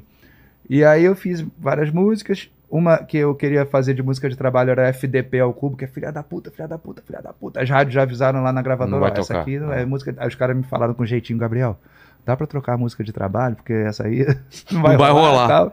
Aí a gente fez a música Estudo Errado, que era sobre a educação, sobre as escolas. Essa foi o primeiro single. Enfim, o disco não foi bem, né? Aí, beleza. Tem uma história do- da volta por cima ali, depois do, do quebra-cabeça. Mas você acha que os caras estavam esperando uma outra coisa? E- O que, que você acha que foi? Nunca parei pra pensar muito, não. É. Porque não tem como, como você repetir ou adivinhar o que, que vai dar certo. Tem, ou depois de um tempo você. Quando escreve Não, uma cara. música, você fala, não, essa, essa vai Eu pegar. acho que tem, tem, tem, né? Porque no mercado as gravadoras vivem fazendo isso, tentando repetir fórmulas e É. É, Eu acho ruim isso. Eu não, não trabalho assim. É, ah, tem, tem uma. Eu lembro Mistura antes de eu fazer aí. música, né? É. Antes, já a época da lambada. Aí ela, ah, lambada. Aí agora vem várias. Tudo lambada, é. Aí depois é. Sei lá. Axé mil. vai, aí é. vai cópia do cópia da da, cópia cópia. da cópia da cópia. Mas que- tem. tem. Se quiser fazer isso, acho que dá. Porra. Mas não, é o meu caso.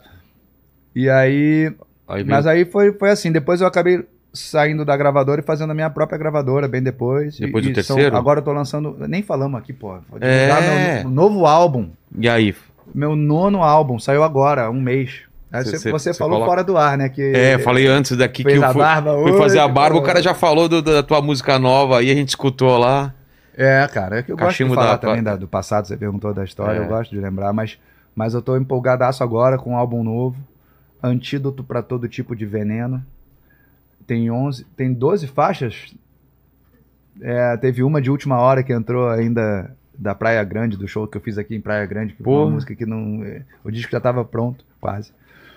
E aí é, a música que o cara pediu a música para os cadeirantes. Aí eu fiquei com aquilo na cabeça de madrugada, eu acabei fazendo uma letra contando tudo que aconteceu naquela noite, e aí veio a letra que não é assim, exatamente como ele pediu, mas não deixa de ser.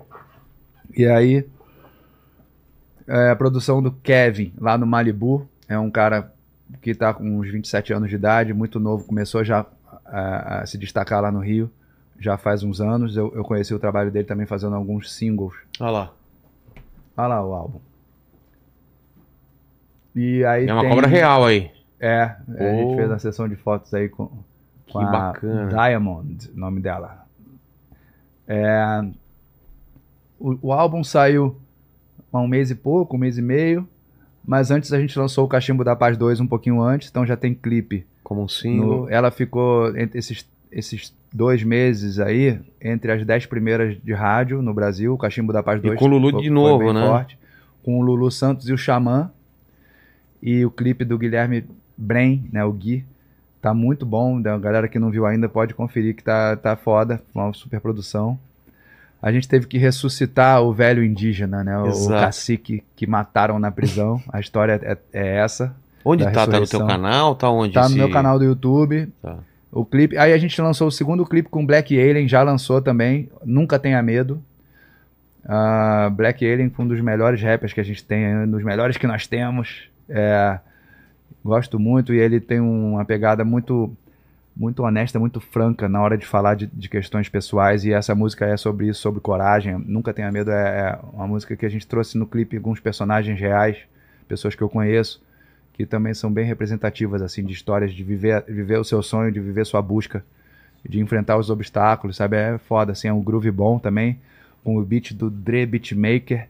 Aliás, o Dre participa do clipe, é uma dessas pessoas que eu admiro, que vivem do, do que, do que amam, que enfrentam desafios e, e agregam também com outros. Ali tem o Dre, tem o Necão, tem o Chris Rock, meus três parceiros da minha banda estão nesse clipe também.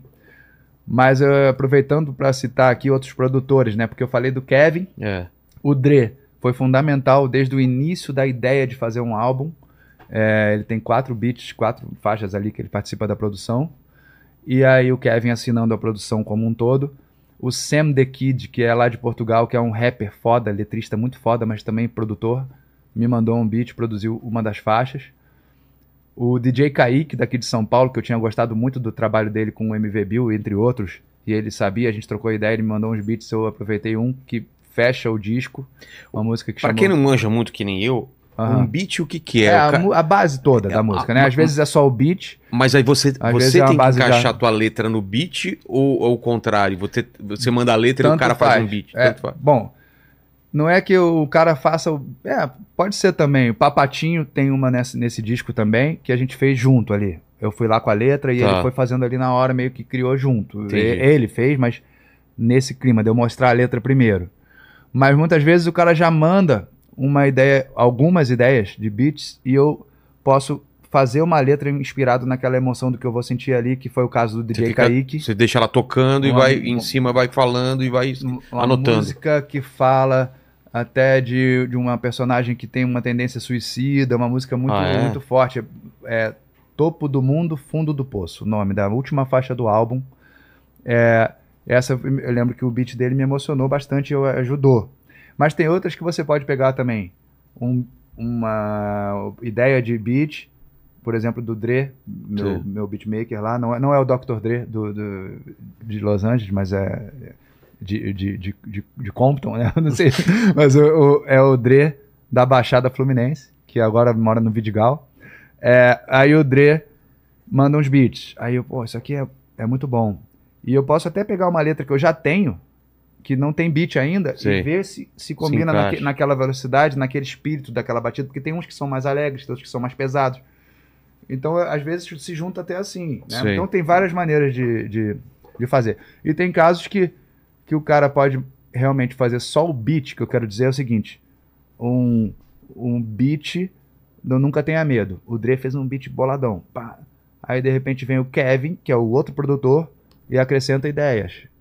Então tem o beatmaker e tem o produtor que traz o baixista, que traz não sei o quê. Então E- isso e- varia muito. A Entendi. forma de fazer as músicas é, varia bastante.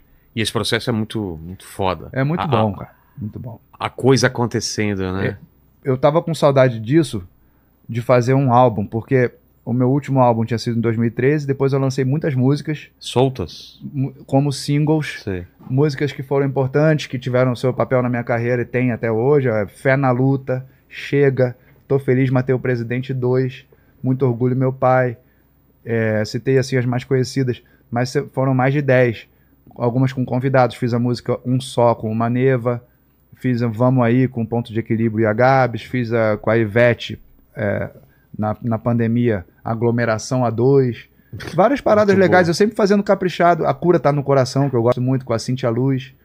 É, e, e eu sempre caprichei muito em cada coisa que eu lançava o single, videoclipe e tudo mais. Só que o processo de fazer um álbum, você É isso que eu ia perguntar. Qual é, um time ali é, que vai qual é- juntando várias qual é essa ideias diferença várias de, pessoas. de você ter um desafio de fazer um álbum e não. Porque eu não sei hoje em dia.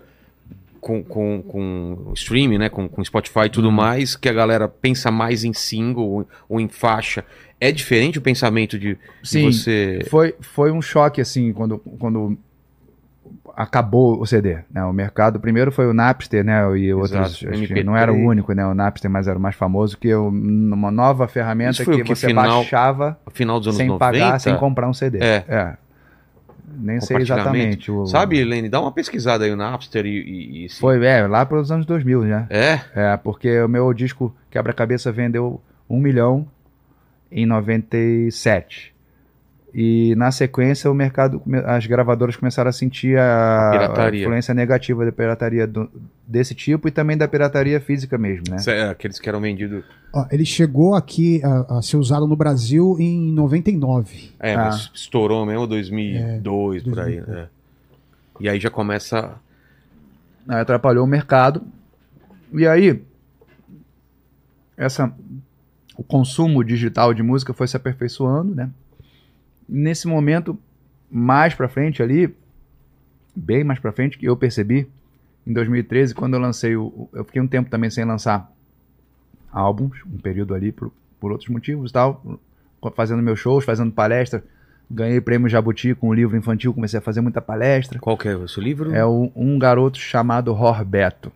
Cara, eu Tu, Cara, tu lembra disso? quem que ilustrou? Vê, vê Ah, o Daniel. Bueno. Daniel, Daniel Bueno. Pô. pô, conheço. Ah, eu sou ilustrador legal. também, não sei se você ah, sabe. Pois Sou é, padre né, início e tal. Era, então. ele era da sociedade da CIB, Sociedade Kozak dos... era a editora que pô, caprichava Pô, muito que na legal. arte dos livros, né? Kozak Naí. Ganhou um jabuti com isso. Foi, foi demais, com esse cara. livro. Porra. Então nessa época eu só, só fiquei um tempo sem lançar álbuns também. Aí lancei um em 2013. Então imagina, eu caprichei naquele álbum, pô, vou lançar um álbum. E aí foi justamente aí que você perguntou É. se as pessoas as pessoas não estavam dando Nesse- muita atenção pro álbum. Era single, single, single. Era uma faixa. Aí aí. eu saquei que, porra, o meu disco ficou meio. Tocou. A, a música Linhas Tortas foi a primeira. A música é muito importante, fala da, do gostar de escrever, fala dos compositores, fala dos poetas, fala dos professores. Linhas Tortas, eu me amarro muito nessa música. E aí veio Solitário Surfista junto com um álbum que foi com o Benjor. A música tocou, virou hit, tocou bastante, teve o clipe. Mas em seguida, eu achei que o disco ia render mais, assim, de, de, de atenção das pessoas, do Nando Reis, Rogério Flauzino, uh, Afro Reg, Carlinhos Brown, uma galera lá no disco que as músicas ficaram meio assim, o, o- todo mundo lançando muitos singles e, ah, já passou. Aí eu Você sacou que. me adaptei. Dali pra frente comecei a lançar singles também. Só que agora, recentemente, eu percebi que as pessoas estão é, voltaram a, a, a entender o conceito de álbum, mesmo sendo não tendo o produto o físico produto na mão. Físico. E, E, aí eu e outros também resolvi- alguns ainda querendo o fabricam, né? físico, é, É. querendo uh, o bolachão, querendo o CD. E, e, e são quantas músicas? Você falou 12, né? É, 12 faixas. Tem, já citei alguns convidados. Tem o Armandinho também. Uma música chamada Liberdade, um reggae. Porra, Olha lá a capa do, do garoto chamado Roberto. Ah, essa aí é uma, já é uma- Não, essa aí já é a capa do, de uma peça que a gente fez de teatro. Ah, Lene. Que aquela outra capa que você mostrou do. do- Hum. A outra tava certa, né? É, mas tava com uma, com uma Ah, coisa em cima da arte, assim, né? Ah, Depois- tá. Essa é. aí foi uma, um momento que a gente. que eu reescrevi a história toda com diálogos, com novos personagens. E a Sura Berdichevsky, que era já super consagrada com a peça Cócegas e outras tantas infantis, dirigiu a nossa peça. Foi mó barato esse, esse- esse projeto aí também. Enquanto o Lene pergunta, eu preciso fazer um xixizão, Lene. Manda uma pergunta pra ele do, do chat aí, que eu, que eu já volto, hein? Boa, boa. Eu vou, eu vou abrir já a rodada de perguntas com Tá uma bom. pergunta minha, Boa. que eu sou muito fã do Gabriel. É, eu queria saber, Gabriel, se você sofreu algum tipo de preconceito Porque é, na época em que o rap explodiu aqui no Brasil, era a música da cultura. A cultura hip hop era mais de periferia e mais negra, né? E, e eu me lembro que quando surgiu o Eminem, por exemplo, surgiu um certo preconceito por ele ser branco e, e fazer rap. Queria saber se aconteceu isso com você também. Não, pois é, cara. Isso aí na imprensa chegaram a perguntar. Uh, ah, mas você, você veio de outra origem, você é, não é do, no, do gueto, não sei o quê. Falei, cara, no Rio a gente está é, buscando aqui um, um criar um, um, movimento que não existe e fui muito bem recebido em São Paulo, tal aquilo que eu já contei aqui. Um, da minha parte, eu como moleque do Rio que convivia em vários cenários, em vários ambientes, é, me sentia à vontade é, e as pessoas também, pela minha mãe ser conhecida, né, e já ter conseguido sucesso como jornalista. O nome dela é Belisa Ribeiro, para quem não sabe, a gente não falou ainda.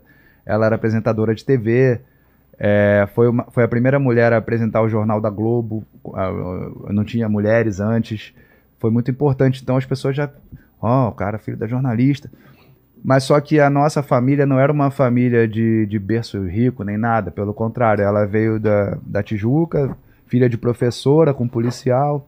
Então a gente não tinha essa parada, não tinha. E eu não senti nada disso, muito menos lá, lá no Rio, a gente, pô, eu que tava começando ali, juntando com os outros, é meia dúzia, literalmente, de rappers, e de que, wannabe rappers, né, querendo ser rapper, e baile funk, tudo era muito natural para mim. E aqui também, a galera, ah, filho da jornalista, moleque veio lá do Rio e tal, já saiu na revista e tal, mas, ah, qual é, tal, ah, beleza, sabe, foi bem tranquilo.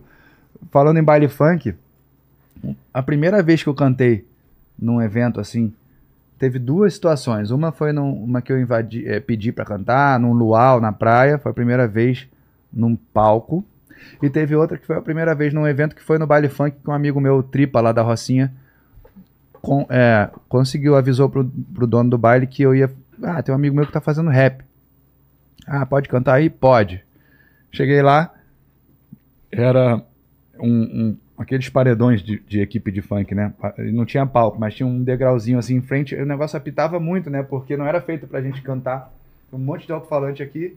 Aí você fica em pé aqui com o microfone aqui. Né? Cara. Aí foi horrível. O, o baile é animado pra caramba. Aquele tipo de batida bem pra frente, bem animado. Aí de repente eu vou parar, quem vai cantar o rap aqui? Ninguém sabia quem eu era, não tinha nem lançado o Matei o Presidente. Nada. E aí eu com casacão preto, nada a ver, assim, casacão capuz, rap. E a batida. E a galera parou o baile, todo mundo dançando. Aí, um silêncio, pelo menos não vaiaram, cara. O pessoal educado, porque ficaram me olhando assim de cara feia. Eu cantei duas músicas e. A galera assim, com maior cara de bunda. Porque também não dava para entender a letra. Apitando, tudo muito ruim. Mas eu fui lá e cantei. Teve outro que eu fui cantar no baile de charme. E, e aí o cara da, no dia lá, ele viu que a gente ia fazer letra de protesto, alguém deu o bizu lá. No, na hora que a gente entrou no palco, eu e mais os amigos, cortou a voz do microfone, ficou só a batida. Porra! Aí o cara mutou o microfone e cantou. Eu falei, cara, pô. O outro também. Aí falei, pô, sacanagem, não é. Aí a gente entendeu que. E não deixaram a gente cantar. Não, não. Então a gente corria atrás assim, né? É, lembrei aqui, falei baile funk, lembrei disso. Porra. Fala, Lene. Ó, tem um comentário do Paulo Júnior aqui, ele fala aqui o seguinte, ó, não sei como o Vilela aguentou após o super embate entre o Cobos e o Nando ontem. É, foi ontem aí, é. o debate do século. E aí um dia depois já vem a conversa com o Gabriel, o pensador, meu, é, meu cérebro fundiário. Aí ele fala aqui, Gabriel, seu álbum é incrível, mudou meu 2023. Porra, qual é o nome dele? É o, é o Paulo Júnior. Fala, Paulo Júnior. Pô, aí sim, hein, cara. Tô, tem amigos meus pessoais que ainda não pararam pra ouvir o álbum. Eu falo, já ouviu meu álbum? Ah, já ouvi quatro músicas. Hoje mesmo. Já ouvi quatro músicas, foda, não sei o quê, mas preciso ouvir inteiro. Falei, vai lá, vai lá. Hoje em dia, a é, disputa pelo tempo é, da galera tá. Os caras têm milhões de coisas pra fazer. Ouve a música. É, é, mas porque, é. Porque na nossa época a gente parava pra ouvir música, né? Chamar uma é, galera, colocava o disco, ficava é... todo mundo só ouvindo o disco, né? Hoje é, as músicas têm que ter poucos, poucos minutos, poucos segundos. Dancinha no é, TikTok. É, é. Pô. Mas não, e obrigado aí, cara. Eu fiz com o maior capricho. Esse, esse álbum foi feito também demorou pra caramba pra fazer, não teve, não tinha um prazo, não tinha ao contrário do que eu acho que se faz hoje, que ah, vamos lançar, tem que ter produto, tem que É. gerar conteúdo, não. Toda nossa, hora tem que fazer. O nosso veio daqui mesmo, assim, cara. Teve Uma música que eu me necessidade. emocionei, chorei, escrevendo, assim, caralho, isso aqui. Tem umas que entram, outras eu acabo nem usando. Processo de seleção super, sabe? É, e aí, até o momento que a gente vê também que tá demorando demais. Fala, caramba, Gabriel, vamos lá acabar o álbum, é, mas é porque pintou mais uma letra. Aí, como eu te falei, mais Sim. uma que entra. Aí tem hora que a gente tem que lançar, tem que mostrar. Mas é feito assim. Eu tava fazendo uma turnê é, de 25 anos do álbum Quebra-Cabeça, que é aquele terceiro disco que, fo- que estourou, né? Que tem Cachimbo da Paz, 2, 3, 4, 5, 6, 7, 8, Festa da Música. Um disco é, importante que. Coloca a capa pra, pra a nós. gente- Ah, e a capa do. É, depois coloca a capa desse, desse disco dele. a gente resolveu celebrar os 25 anos numa turnê com um escritório novo, empresário novo, é, Central Sonora, o nome. Então a gente preparou uma turnezona foda. E tava, então, eu não tinha pressa de lançar um, um produto. Não era pra- pra isso que eu fazia, um, que eu faço um, um disco, né? Então por isso que vem, quando vem, é, é a hora que ele realmente é um filho que nasce mesmo, assim, na hora E- certa. mas qual que é a mudança? Eu já nasci prematuro, pô. É, O- exatamente. O, álbum tem não, que não tem vir com por que calma. também ser prematuro. Aqui, o quebra-cabeça. Aham. Qual, qual que é isso, a, tua mudança de cabeça? Porque as primeiras músicas é pegação, é, é- é zoeira e tal. E o que que você... A tua música espelha o que você tá vivendo ou, é, ou se você é muito esponja do que tá acontecendo à tua volta também? Esse álbum tem uma, uma pegada mais pessoal, de desabafo em alguns temas, de, de ps- psicológico e tal, uma coisa mais assim. Tem algum olhar pra trás que fala um pouco daquele lance, até da Estação São Bento, do, do começo Sim. do rap e tal. Eu tenho uma música, Pro- Profecia, que fala, é, fala disso. Posso até cantar um pedaço aqui? Pô, por favor. Mas aí tem, tem, um, tem o reggae com o Armandinho que fala da liberdade, da consciência, da juventude. Tem uma outra, que- Obrigado Mar por isso tudo, também é reggae, produzida pelo André Gomes, que eu estava, falando sobre os produtores, ia chegar lá. André Gomes também produziu uma faixa com a participação do Makua Hotman, surfista havaiano de Big! Big Rider, cantor também. É, então agora já para não esquecer, Sam The Kid, André Gomes, Papatinho, Kaique, Dre, tá, os produtores, né? E o Kevin, né? E, mas assim, os temas são variados e, e sim, pode refletir coisas do dia a dia, pode ser é, uma coisa mais, mais abstrata, mais, ou mais pessoal. Tem uma música chamada Boca Seca com o rapper Santi, que pra mim é uma das melhores do álbum. Aqui você brinca com o nome Inteligência Limitada É. ela, ela meio que questiona, não é questiona, assim, mas ela tem um lance ali que fala do- da inteligência artificial, né, digamos assim, é, pensador fora da caixa, casca grossa que não racha, barco que o casco não fura, busco que o Google não acha, acho até que o Google buga se for traduzir meus raps, minha rota não é de fuga, nem cabe no Google Maps, não cabe no Google Maps, minha rota não é de fuga se for traduzir meus raps, acho até que o Google buga, é, é, aí a letra é mó viagem, assim, mas eu ia falar da profecia, É. né, a profecia é, aulas, olha isso, quem diria? Eu me orgulho feito um pai olhando a cria, misturando futurismo e nostalgia. Olha o rap onde chegou e eu, moleque, já falei que chegaria. Nostradamus não previa, mas eu via quando a gente abria a roda. Muito antes de ser moda afirmar que o rap é foda, quando a gente abria a roda em qualquer periferia, ou no centro, numa praça, ou na quadra de uma escola. Nossa escola, velha escola, nossa escolha, correria. Break beat, poesia. A coisa certa eu já fazia, tipo Spike Lee diria. Nada disso dava likes, eu já tava lá no mic, já sabia o que queria. Liberdade para buscar sabedoria. Sem saber sem querer saber se alguém me seguiria, mas sabendo que eu seguia um sonho que eu conseguiria. Bem seguro que ninguém seguraria e nem segura esse moleque que ainda mora no meu peito. Fui seguindo desse jeito que inspirou muito moleque a fazer rap como eu faço e até hoje, quando eu faço rap, meu braço arrepia. 30 anos não são 30 dias. Nós traçamos nossa profecia. Se o muro for alto, eu escalo e fabrico. Eu escalo e grafito. Se ainda não existe, eu fabrico. Se fecham cortina, meu show não termina. E se mandam sair, é que eu fico. Se mandam falar, eu me calo e reflito. Se tentam me calar, eu grito. Se eles estão na moda, eu sou esquisito. Se o mundo é de chumbo, eu levito. É, se todos duvidam, acredito. E se todos concordam, duvido. Se me pedem corda pra forca, dou força pra, dou força pra vida. E se todos têm voz, têm ouvido. Ah, Aí tem outra parte que, que é- Porra, mano, que letra foda. Ah, eu gosto dessa, eu gosto. Tem outra parte que fala, eu não vou lembrar, eu acho, mas é que fala, criança, se comporte. Que essa aula é importante de ciências e da experiência de quem chegou antes, é de história e lógica e vai cair na prova. Se não fosse a velha escola, nem existiria a nova. É óbvio, mas se quiser que eu explique, eu desenho com grafite parecido com o que eu vi no Beat Street, aquele filme. Eu tinha só 10 anos e o ano era 84. Fiquei estupefato quando vi o DJ nos pratos. O fato é que eu pirei no movimento. Até tentei dançar, mas não sabia nem fazer o moinho de vento. Aos 11 eu já rimava, mas ainda passou um tempo até eu mostrar para muita gente que o rap não é passatempo.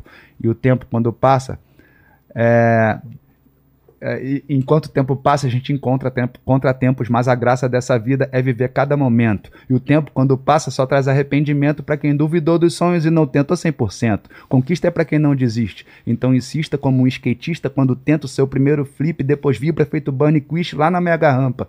Ainda me lembro da primeira vez que eu vim cantar em Sampa, ou que eu fui cantar em Sampa, da estação São Bento ao show no Japão, ou explicando que era rap lá no Jô e no Faustão. Eu inspirava muitos outros quando era só um garoto com uma ideia na cabeça e o microfone na mão.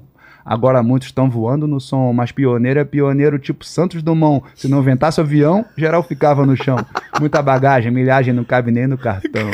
Aí arrepiou. Cara, passou uma, passou uma é, história na cabeça. Lembranças. É legal porque a gente acabou de falar de algumas delas. É, Mas que, como, como que você vê é, a tua história? Porque eu, eu acho que quando você canta no show, você deve. A galera deve pedir. Ó, coloca aqui. Valeu, valeu. É, as músicas antigas. Quando você canta as músicas antigas, ainda, às vezes, você consegue sentir o que você estava sentindo quando você escreveu elas. Cara, passa na, passa esse filme na tua é cabeça. É o mais maluco, cara.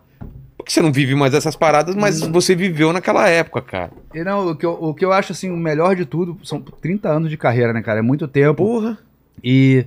E eu ainda gosto mesmo, gosto pra caralho. Quando eu falo aqui que eu, quando, até hoje, quando eu não é faço é rap, meu braço arrepia, é. é. porque no show, muitas vezes eu tô cantando lá linhas tortas, porque eu gosto de escrever, e escrevo até poema, e aí tem alguém cantando junto que, porra, sei que.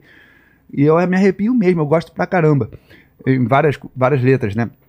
Então, isso não, não morreu, não enjoo de cantar, de viajar, de estar tá aqui, de trocar ideia, de fazer, de, de compor. Isso é o melhor de tudo, né? Agora, em relação a frases de coisas que eu já escrevi e tal, é bem curioso que às vezes até durante o show, por exemplo, no show novo agora que a gente está criando a nova turnê, Sim. Antídoto para todo tipo de veneno, amanhã tem show no, no Festival Replay às três da tarde. Amanhã eu vou, vou cantar. Vou falar, pô, tô meio rouco porque eu fui lá no Inteligência é, Alimentar. Joga culpa em mim, Falei tem demais, mas é. tudo bem, tá sendo bom. Mas é. Eu botei a música que não tava mais no show, que não é nem do disco novo, mas voltou agora porque eu quis trazer de volta um pedaço, assim, uma boa parte dela. É Se Liga Aí, a música que fala da liberdade de expressão, aquela. Né, pensa, o pensamento tem poder, mas não adianta só pensar, você também tem que dizer. Diz, porque as palavras têm poder, mas não adianta só falar, você também tem que fazer. Ah, enfim, eu gosto dessa música que tem umas guitarras foda e tal. Sim. Mas aí, eu, como eu não cantava ela há muito tempo, de repente eu eu tô cantando uma frase dela e penso, caramba, isso tem tudo a ver hoje, porque hoje as pessoas ainda falam da liberdade sentido. de expressão da opção, sei lá, alguma frase. Sim. E aí, pô, eu fui um dos primeiros caras a, a botar isso na música, assim, dessa forma. Tem uma parte dessa música que fala, é, deixa ele viver em paz, cada um sabe o que faz, deixa o homem ter marido, deixa a mina ter mulher, deixa ela viver em pé, cada um sabe o que quer, o que é que tem de mais, cada um sei o que é. Isso foi em 2001. 2001, E eu chegava e cantava no show e às vezes tinha um casal de, de, de namoradas, né? Duas Sim. namoradas, e assim eu via que ela tava, era muito representada naquele momento ali, porque ninguém falava aquilo, não era como hoje, que é importante que, que se fale de tudo, que Sim. se converse sobre tudo. Então, tem frases que eu falo, cara, eu escrevi isso há muito tempo, mas. E aí tem outra que. É, coisas minhas, assim, é astronauta, adoro cantar astronauta no show. Puta, astronauta, ah, eu gosto, cara, eu gosto pra caramba dessa. Isso que eu ia te falar. Essa vida de internauta me cansa. Eu sempre penso nessa ah, frase. Internauta, né? Porque os internautas, né? Porque a gente fica muito escravo de muitas coisas. É. E aí eu lá, lá, atrás eu já falei que essa vida de internauta cara. me cansa. Às vezes eu canto isso. É de quando o astronauta? 99. Putz, Deve é, ser, ó, né? O Nádegas a declarar. Que era internet de escada ainda, era, né? É, não era? É, é uma das que eu mais adoro. Eu também. Oh, e valeu, eu valeu. É, essa é muito boa. O Lulu Santos, meu parceiro, cara. Eu queria falar isso. Esses refrões, assim, cara, que sai do rap e vai pra uma coisa melódica, pegava pra caramba, né? E, isso era uma ideia já hum. desde o começo ou foi... Não, no, no primeiro disco não tinha tanto, né? Eu acho, de melodia, assim, nos refrões. É, do Maresia. Eu- né? Eu- Essa- Aí nesse disco tem tem o Pra Onde Vai, que eu adoro, que, porra, é é música que- fala da, da- de alguém que já morreu. Eu, eu é lembrei de qual dela ontem, disco? Dia de Finados, né? É, É, essa do Quebra-Cabeça é do também. quebra-cabeça. Pra onde vai você? Pra onde vai?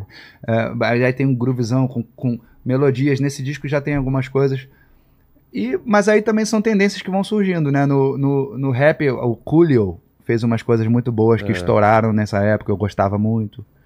Que pegou uma do Steve Wonder e fez uma parada. Com... Sei. Mas, mas o, rap, exemplo, o rap permite muita mistura mas, boa. mas né? a ideia vem, vou chamar o Lu Santos e vamos criar junto? Ou quando você tem essa, esse refrão, você fala, é a cara de Não, tal ele pessoa? Fe- é, ele que fez o refrão. É? É, essa foi com. Junto com o Meme, a ideia de chamar o Lulu ali, no cachimbo da paz. Sei. Eu tô falando, a gente tava falando do astronauta, né? mas, é que o primeiro foi atrás, o cachimbo. É, é. E depois a gente já virou parceiro ali, o astronauta já foi, já naturalmente, é, uma, uma música que eu tinha uma letra só, e, e era uma letra assim enorme, que eu pensei em botar um refrão no meio só, uma coisa assim. Aí eu mandei pro Lulu, aí ele que criou a harmonia, produziu a faixa, assinou a produção Sério? junto com o Alex de Souza, e, e ele que falou, Gabriel, tá muito grande a estrofe, que tal cortar aqui e fazer o refrão mais vezes, porque vai ficar mais, mais legal tal. Ele que deu essa ideia que foi importante. Pode, você pode até reparar na letra que tem hora que fala assim, no primeiro estrofe, é, ah não, meu irmão, qual é a tua? Que bicho te mordeu aí É. na lua? Isso. E aí vem o refrão. Isso. E na volta, eu acabo repetindo essa frase. Ah, não, meu irmão, qual é a tua? Que bicho te mordeu aí na lua? Fica por aí. Eu retomei dali. Mas é porque ali não era refrão, era, É, você era uma coloca para daí subir pro refrão. Mas- era uma estrofe gigante que Sei. ali eles sugeriu Corta- pra ficar mais musical, né? Exato. É. Pô, e deu certo É. pra caramba. Eu lembro, acho que você. Acho que foi Faustão, cara, você cantando. Você- Pode ser. Pô, tem uma. Falar em Faustão, não sei porque eu me lembrei do lançamento do Palavras Repetidas, que tem o Legião Urbana, também uma que no show é mais barato, que é pais e filhos no refrão. Só que no nosso show a gente ainda estica no final e É? canta um pedaço da música. Não só o refrão. vai um pouquinho mais. É, sou a gota d'água. Água. Segue pro resto ali, aí uma emoção boa. Que A foda. melodia é. é- no, no show também nos faz bem cantar uma melodia. É, contrasta bem com, com, com a, a tensão que é, É, porque a, ela é a mais- atenção que o rap Ela é mais requer, áspera, né? A É. palavra, ela entra de um jeito e a melodia dá uma quebrada. E, e, e como, que, como que tá essas músicas? Você não deve mais aguentar falar disso, mas Hum. as músicas que antes, é, que hoje pode ser vista, né, como politicamente incorretas, da, da loira burra, essas coisas. Porque eu vejo que cada, cada é, criação artística ela, ela, tem, ela não pode ser separada do momento que ela, que ela foi feita, né? E tem gente Sim. que às vezes separa, desloca e vê nos dias de hoje. Como você vê isso? Não, é, eu, a discussão é, é sempre bem-vinda, né? Mas na época já foi polêmica, assim, algumas músicas, o próprio Cachimbo da Paz. É. Ah, porque será que é apologia? Será que não é? Aí de repente estavam discutindo na rádio. Então, as minhas músicas Geravam era- isso? eram Playboy é, também? realmente para fazer pensar. Playboy também teve uma discussão? também, é, tipo juventude discutindo, Sei. questionando, e foi bom, porque eu sou contra. é, é, eu não gosto de ver o ser humano em geral, e, e mais ainda a minha geração na época, por jovens, sendo manipulados, é, todo mundo pensando igual, todo mundo é, sem personalidade, é, formas de, de, de, se- de se comportar meio que pré-determinadas pelo sistema, assim. E agora, você- agora, agora que vocês vão consumir é isso, É, agora é isso. isso que tá na moda, isso que É. é legal. E aí o Playboy era isso, a Loura Burra também era isso. Então a Loura Burra ela teve uma, uma- um impacto positivo na minha geração ali. As garotas que pararam para entender, que viram que eu explicava que não era só para as louras, que não era isso, que era uma coisa de comportamento, de personalidade, de atitude. Elas, elas eh, vieram com relatos legais para mim. A outras reclamaram também, pô, porque eu sou loura, ficou me sacaneando e tal. E é, realmente eu peço desculpas, porque não era a minha intenção. Na- Mas a, a música, ela tinha um lado mais escroto, assim, do personagem, que era o Gabriel mesmo, que, que só vou te usar, não sei É. o quê. Que mostrava pra mulher que aquilo ali só deixava ela na condição de mulher objeto mesmo, que aquilo era ruim pra ela. Mas eu era o escroto pra mostrar isso pra ela de, de propósito, pra chocar. Eu tinha 19 anos, fiz aquela letra daquele jeito, 18 anos. E aí, ela tinha um propósito le- legal, mas ela tinha uma uma, um jeitão escroto de, de, de, de interpretar e tal, que depois, logo depois, alguns anos depois, eu me sentia mal no show. Não por causa da loura, mas por causa dessa pegada de ser meio agressivo, Ah, é, como se que ele fosse eu, e não era. Entendi. Eu não era assim, nunca fui e tal. E aí eu, eu tirei do meu show, mas muito antes do, do politicamente Ah, é? correto, de, de alguém questionar. Não por Ninguém isso, tava então. questionando porra nenhuma, e todo mundo, ah, maneiro e tal. Mas eu comecei a achar ruim. Quando tinha um repertório novo lá de um disco lá que eu fiz, eu falei, ah, vou botar o repertório novo, vou tirar a Loura Burra, que eu não tô mais curtindo cantar. entendi. Foi isso, né? Mas é claro que hoje também não, não colocaria certas frases, eu acho. Então eu- é normal que você falou, né? Claro, do- do mudou, claro. E Pô, eu fiz mundo canibal. Hoje em dia eu seria preso, né? Mas naquela época a gente tava testando os limites, velho. Aham, Tá aham. todo mundo tentando colocar palavrão, colocar escatologia, a gente colocava Aham, tudo, era é. desenho animado. Cara, o primeiro show que eu fiz foi o, o primeiro show que eu vi pessoalmente foi dos Titãs Cabeça Dinossauro. Falou Pô, escatologia, pode crer, né? palavrão e tal. Era muito era muito é, isso, né? De, é, de tentar. transgressor, né? É. Transgressor. E eu tinha 12 anos, tinha 11 anos, sei lá. Fui ver uma eu matinê. Vi, eu vi também o. Titãs, o Aramaçã, Lene. Lembra do Aramaçã lá em Santo André? Santo André. E o Caissara em Santos. Em Santos. É. Vi muito show lá também. A música é bom, é bom pra gente também extravasar certas coisas de, de, é, certas épocas, assim, eu acho. É, músicas antigas. Que eu, que eu gostava também. Ah, ah, pra mim, cara, até hoje. Outro dia eu tava num, num evento ali, começou a tocar o Faroeste Caboclo. Aí eu falei, cara, nunca mais ouvi. É. Aí eu fiquei viajando na letra, assim, cara, era muito bom. E, e na época, é muito louco pensar nisso, porque a gente achava assim, palavrão. Olhar pra trás, filha da puta, assim, É. a gente cantava assim, pô, O palavrão. próprio Lulu, quando falou Hoje tá- tesão numa hoje- música. É, hoje já. Cara, quando ele tinha uma música dele que fala tesão, fala, a gente. é, é. Que doideira. tinha isso, cara, o, o do traje também, né? O É, lado qualquer palavrão. Não, era filha da. não é Ah, tinha filha da puta, alguma coisa assim. É. Dos Titãs É. foram os primeiros, acho que mais assim, de. e- Total, E, com uma de- poesia bem feita, né? É. Com, com, com essa. É pegada mais punk, né? Eles têm uma Total. influência ali também, né? Total. Eu lembro de igrejas, né? Que tinha alguns membros que até É, saíram do questionam, palco. É, é, pô, questionam tudo. polícia, tinha umas letras fodas. Bichos escrotos. É, Porra, bichos escrotos era. é mesmo. Todo mundo gritava né, na música, porra. Fala aí, Lenês, qual é a sua dúvida aí? Ó, é, o Luan, ele, ele mencionou aqui, ele perguntou é, como é que foi pra você ter sido escolhido pelo YouTube em 1998 pra abrir os shows deles, né? E aí eu quero complementar a pergunta dele, saber se você teve, além do YouTube, experiências com outros artistas internacionais, como é que foi? Você pode contar pra gente. Boa, valeu, o YouTube Luan. foi em que ano? É, 98. 98? Não sei. É, aí foi fazendo pergunta. Você Não, tá falando é, aí. É isso aí, é isso aí, é isso aí. Ô, Luan, valeu, cara, boa. Eu, eu fiquei é, orgulhoso, assim, porque a minha, aquela lance que eu falei mesmo, que eu busquei, realmente aconteceu na minha carreira, de eu ser um artista que Furou era bolha. é, aceito por várias, várias tribos, vários, sei lá, vários gostos musicais. É. E eles estavam buscando alguém que fosse assim, que. que... Mas é, o que chegou pra mim é que tinham dado três opções pra eles. Não tem problema eu falar aqui, minha amiga Daniela Mercury, sei lá quem, alguém assim.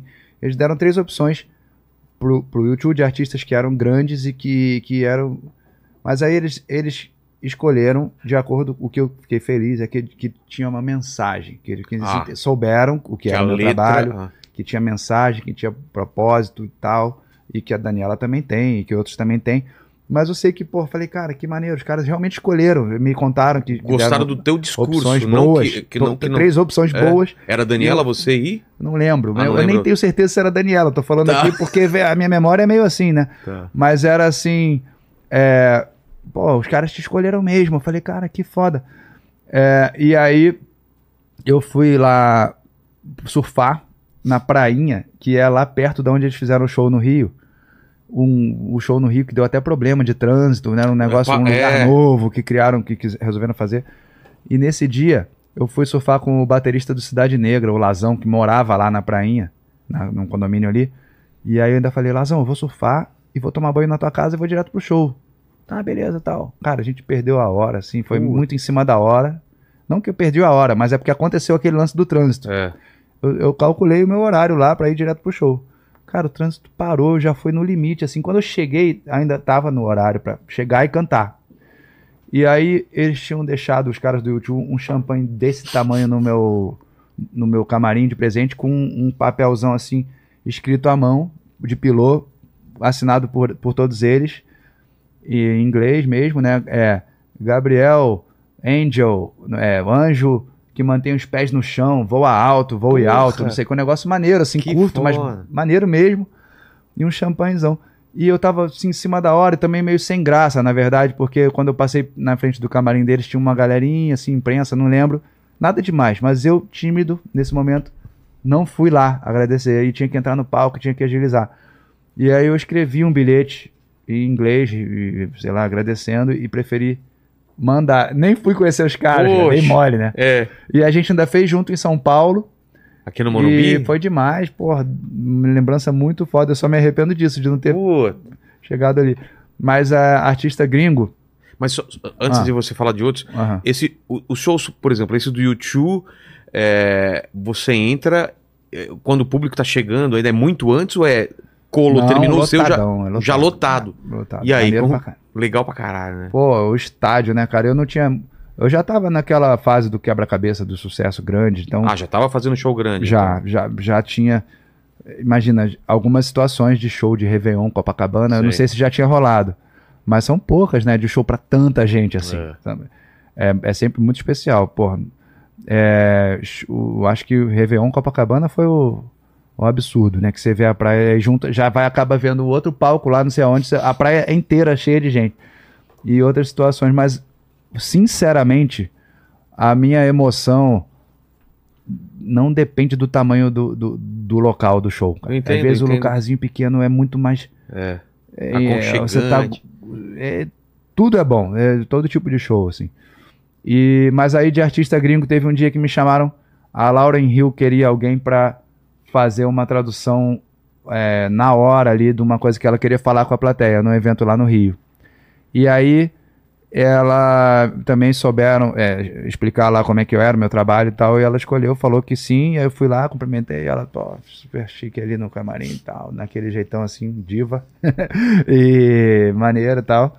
Aí ela tinha uma letra que não era capela, mas era, ela fazia meio declamada de consciência, do não sei o quê, e ela falava as frases e esperava eu falar em português e falava, e com um, acho que não sei se era um beat ou só uns, uns um instrumental sem beat, rolando alguma coisa no fundo, e ela meio que declamando e eu falando em português e tal, e depois ela começou, emendou numa, emendou numa música, eu saí. Foi legal isso aí. Aí, de gringo, cara, teve o Matt Ciarro, né? Você tá falando que vai pra Israel? É. Esse, um cantor criativo demais, que é judeu é, praticante, né? É, não sei como se fala, ortodoxo mesmo, né? Acho que é, ele é, né? E, e, e ele tava fazendo o show dele no, no Rio, e a MTV queria um cara também que falasse inglês pra entrevistá-lo. Era isso. Aí eu fui lá entrevistar o, o Maciel, ele sabendo que eu era artista também e tal, bati um papo. E a gente se deu bem e ele falou: Não, vamos lá no show, vamos lá dar uma canja, vamos lá. E eu fiquei, ele fazia beatbox, faz beatbox bem demais. É? Ele é. Ele, não sei se ele ainda faz isso, mas ele tinha um número no show dele que ele fazia. Beatbox de qualidade, daqueles caras foda mesmo. Sei. E aí ele fez isso e a gente que dá rimou, raiva. Eu, eu rimei. é, É, dá raiva dos. e foi, foi legal também. Isso é bem, bem improvisada essa. De gringo, é, Pato Banton. Cara, Pato Banton uma vez foi no Havaí. Primeira vez que eu fui no Havaí é, foi pra surfar em, em 2000. Depois eu nunca mais voltei, só voltei nessa de Jaws aí no- em- na pandemia, aí no início da Sei. antes da pandemia, em janeiro. Então eu fiquei a 2020. vida toda sem ir pro Havaí. Mas nessa única vez que eu tinha ido, o pessoal do Cidade Negra tava lá, o Lazão e o Bino. E aí eles iam tocar com o Pato Banton na, Pato Banton na ilha de Maui. Vamos lá com a gente, vamos lá com a gente. Eu, eu lembro que eu cheguei a adiar o voo pra ir lá e ainda dei uma canja lá com eles. Depois fiz, fiz uns shows na Califórnia, anos depois, agora mais recente. E o Pato Banton abriu, eh, eh, fez junto comigo na mesma noite e, e fez o show dele antes do meu. E eu reencontrei e falei, pô, a gente já teve junto e tal, não sei o que. Aí ele também entrou no meu show, a gente fez. É um cara que eh, a galera mais, mais velha conhece, é um cara grande, né? Do, da, Lembra do aí? Eu- eu- É. Pô, tô bem, então era demais. Aí de, de artista gringo. Teve uma parada que a gente fez através da Sony, que tá aí no YouTube e tal, mas que foi. é, Eu criei uma parte para uma música do Will Smith a, a pedido da minha gravadora, porque era para para dar uma moral pro Will Smith aqui no Claro. Brasil, né, pra divulgar mais o, o som dele na época. Qual que era, era? que era Just the Two of Us. E aí eu caprichei, falava do- da paternidade ali, não sei o que lá, mas isso ele não, ele não participou de nada, foi uma coisa da Sony. Tipo mixtape, na época não se chamava ainda mixtape, mas era como se fosse isso. Ah, e aí, falando em artistas gringos, cara, temos que, temos que lembrar dos, dos irmãos, não, não assim desses mega, né? Mas, ó, Angola, eu, primeira vez, ou segunda vez que fui pra Angola, foram cinco, é, eu resolvi surfar lá em Cabo Ledo, que era, acho que foi a primeira vez que eu fui, que ainda tava em guerrilha o país, assim, e... E eu, mesmo assim, eu quis, eu quis ir, pra lá, ou na segunda vez, não lembro. Aí, e aí era uma, uma- o meu, o meu, meu trabalho chegou muito forte em Angola, foi uma, uma febre, uma coisa muito marcante, muito boa. Até tatuei aqui o Pensador de Angola, que é uma, Cadê? uma escultura de madeira que é muito comum você ver lá em vários. Aqui. É. Aí, como é que- Dá pra ver aí, né? Ah, dá. E assim, foi muito marcante. Todas as vezes fiz amizade tipo, tal. Mas nesse dia, eu voltei. A gente foi surfar num lugar muito longe. Ainda tinha medo de, de, de minas terrestres na estrada, tinha uma parte de estrada de terra. Uhum. Os caras falaram, não vai lá não. Eu falei, não, eu vou sim, porque a onda era muito longa. Cheguei lá, a onda tava desse tamanho. Mas eu gostei de conhecer, pela primeira vez. E na volta, o cara do hotel falou assim: Olha, tem um rapaz te esperando o dia inteiro aqui. Aí eu fui lá saber o que era, né? Aí o cara falou: Olha, eu sou o Dimas. Não sei se era Guimas, acho que era é o Dimas. Né? Depois eu cheguei a reencontrar, mas agora só a dúvida. Mas é o Dimas da, da banda, num grupo de rap que tava começando, que era o VIP.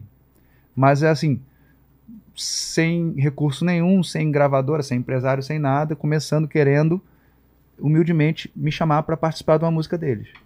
Aí eu falei, ah, ah, pô, cara, não sei, né? Porque vamos ver, vamos ver, mostra aí. Aí ele mostrou o beat maneiro, swingado, com um tema Money. Money é o nome da música. Money, that's right, money. Aí falava alguma coisa em português, não, mas tinha um refrãozinho em inglês assim.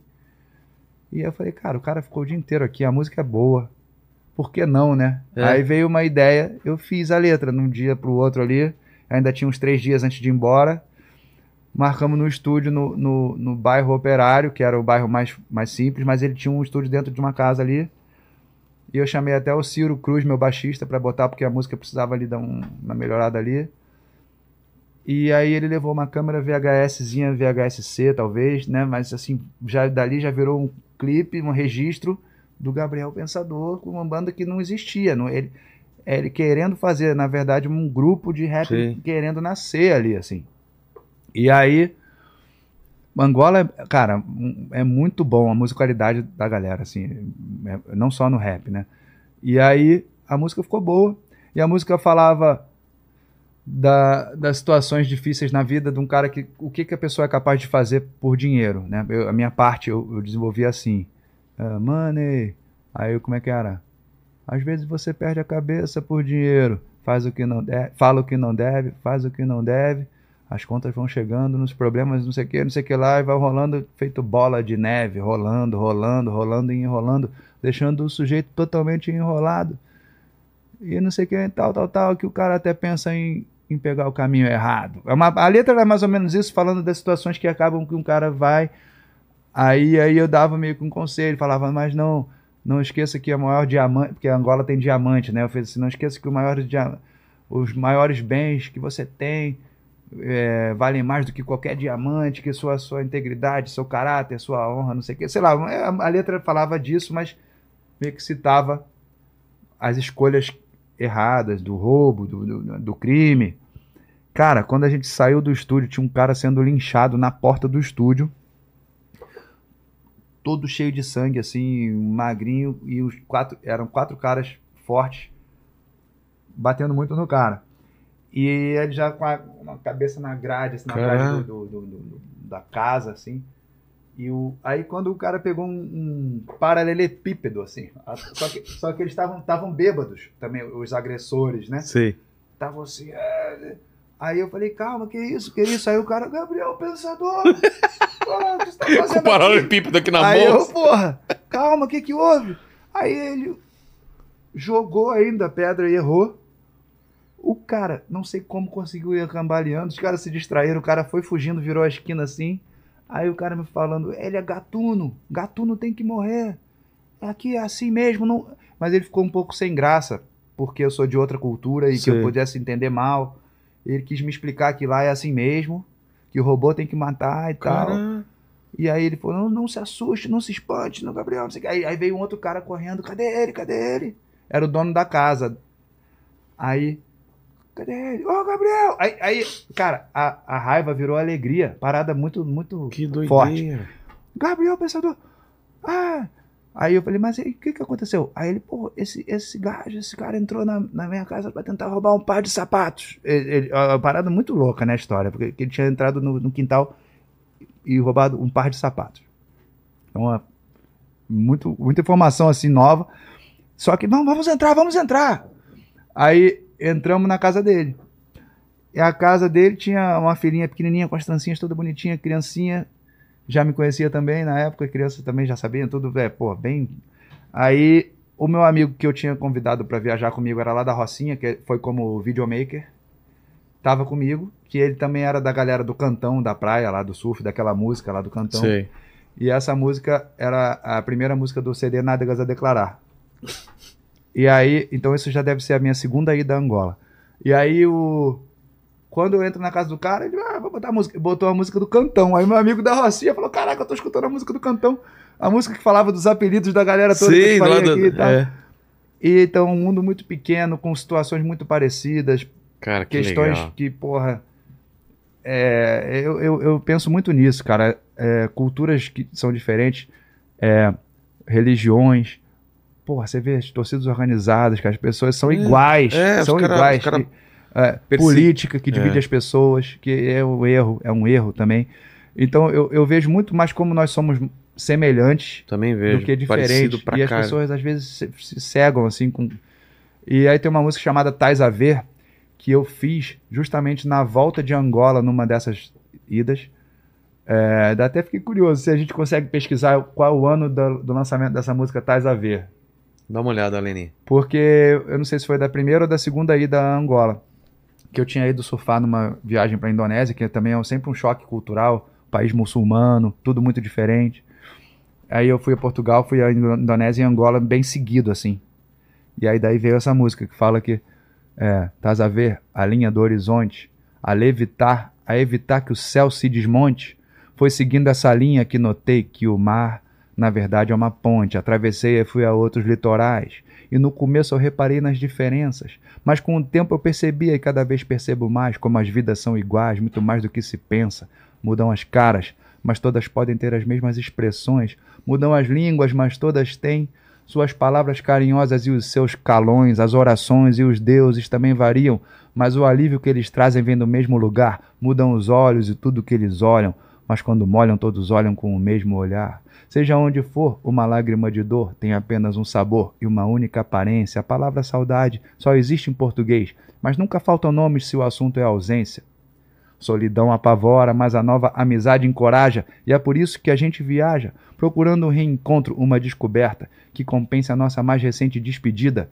Nosso peito muitas vezes aperta, nossa rota é incerta, mas o que não é incerto na vida?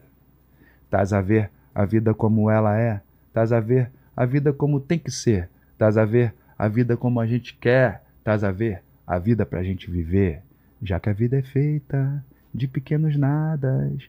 A vida é feita de pequenos nadas que a gente saboreia, mas não dá valor. Um pensamento, uma palavra, uma risada, uma noite enluarada ou um sol a se pôr. Um bom dia, um boa tarde, um por favor. Simpatia é quase amor. Uma luz acendendo, uma barriga crescendo, uma criança nascendo. Obrigado, Senhor. Seja lá quem for o Senhor, seja lá quem for a Senhora. A quem quiser me ouvir e a mim mesmo, preciso dizer tudo o que eu estou dizendo agora. Preciso acreditar na comunicação. Não há melhor antídoto para a solidão. E é por isso que eu não fico satisfeito em sentir o que eu sinto, se o que eu sinto fica só no meu peito. Por mais que eu seja egoísta, aprendi a dividir minhas derrotas e minhas conquistas. Nada disso me pertence. É tudo temporário no tapete voador do calendário, já que temos forças para somar e dividir. Enquanto estivermos aqui, se me ouvires cantando, canta comigo. Se me vires chorando, sorri. Tás a ver? Porra. como ela é. Tás a ver? De- a- Achou de quando é? É, 2003. Aí, então 2003. já foi. é. 2003. Eu- aí essa música eu tenho saudade de cantar. Eu só canto em Portugal hoje em dia. Ou se eu for pra Angola, vou cantar. Se eu for pra Cabo Verde, vou cantar. Mas no Brasil eu não canto. Eu tenho até saudade. Eu gosto dela. E o público de Portugal, como que é? É, Cara, eu faço shows lá pra vários tipos de público também. Não É. só para brasileiro. Não, por- não, brasileiros vão, os, os, é, imigrantes também da África vão, né? A Moçambique, Cabo Verde, Guiné. É, mas é. O- o- os shows que eu faço normalmente são grandes, abertos para a galera toda. Então tem, tem. Posso citar três tipos de shows, né? O show da cidade, que são vários eventos da Câmara Municipal, da cidade, né? Sim. Então, é, muitas vezes é entrada franca, então você faz um show sabendo que vai estar a, a senhora mais velha, o senhor, as crianças, as pessoas que conhecem os hits, mas que vão conhecer um pouco mais ali naquele show também outras coisas. Vão estar os fãs que, que vão até de outra cidade para ver mais um show meu e, porra, aproveitam que estão ali para ver o novo show e tal.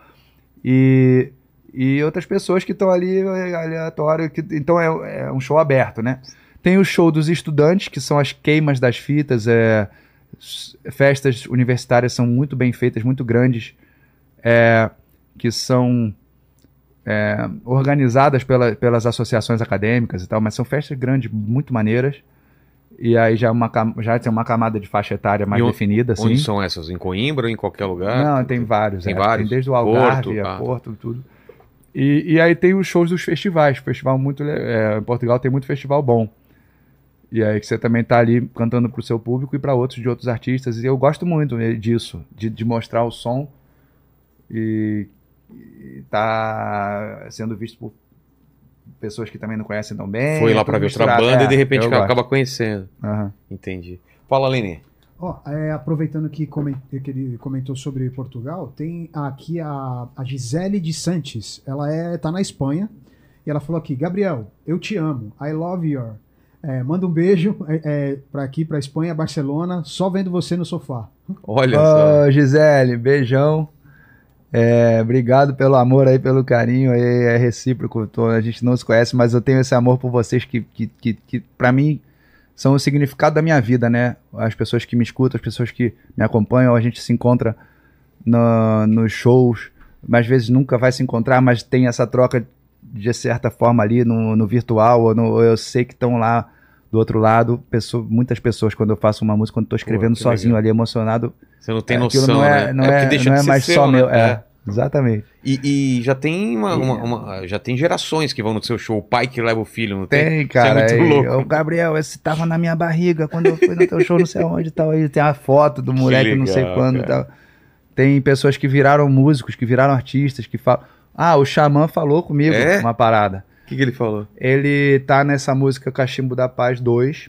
Aí, beleza, chegou no estúdio, me contou uma parada rápido, assim. Depois é que ele me mandou um áudio com mais calma e eu falei, cara, eu pude ouvir e entender melhor.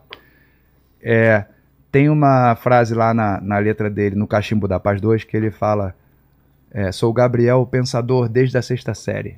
Eu quero o mundo, mas as leis do mundo não me querem. Aí, pô, maneiro, porque na sexta série, não sei o que, ele falou lá no estúdio, falou rapidinho. Mas depois ele mandou esse áudio e falou: Cara, muito louco que eu tô justamente no Cachimbo da Paz 2, porque eu fui fazer um trabalho na sexta série que eu escolhi a música Cachimbo da Paz. E eu que interpretei como eu era o Gabriel ali Sei. na hora e tal. E eu, e eu me descobri muito nesse dia desse trabalho, eu como poeta, eu como querendo fazer rap, eu querendo seguir. Isso tem muito a ver com esse dia, como reagi- reagiram e tudo, pra eu tomar a minha decisão de seguir nisso e Pô. tal. Esse, esse foi um, um áudio mais ou menos assim. É. E o, e o Xamã é muito bom, cara. Muito bom, muito criativo. Musical, tudo. O cara é bom mesmo.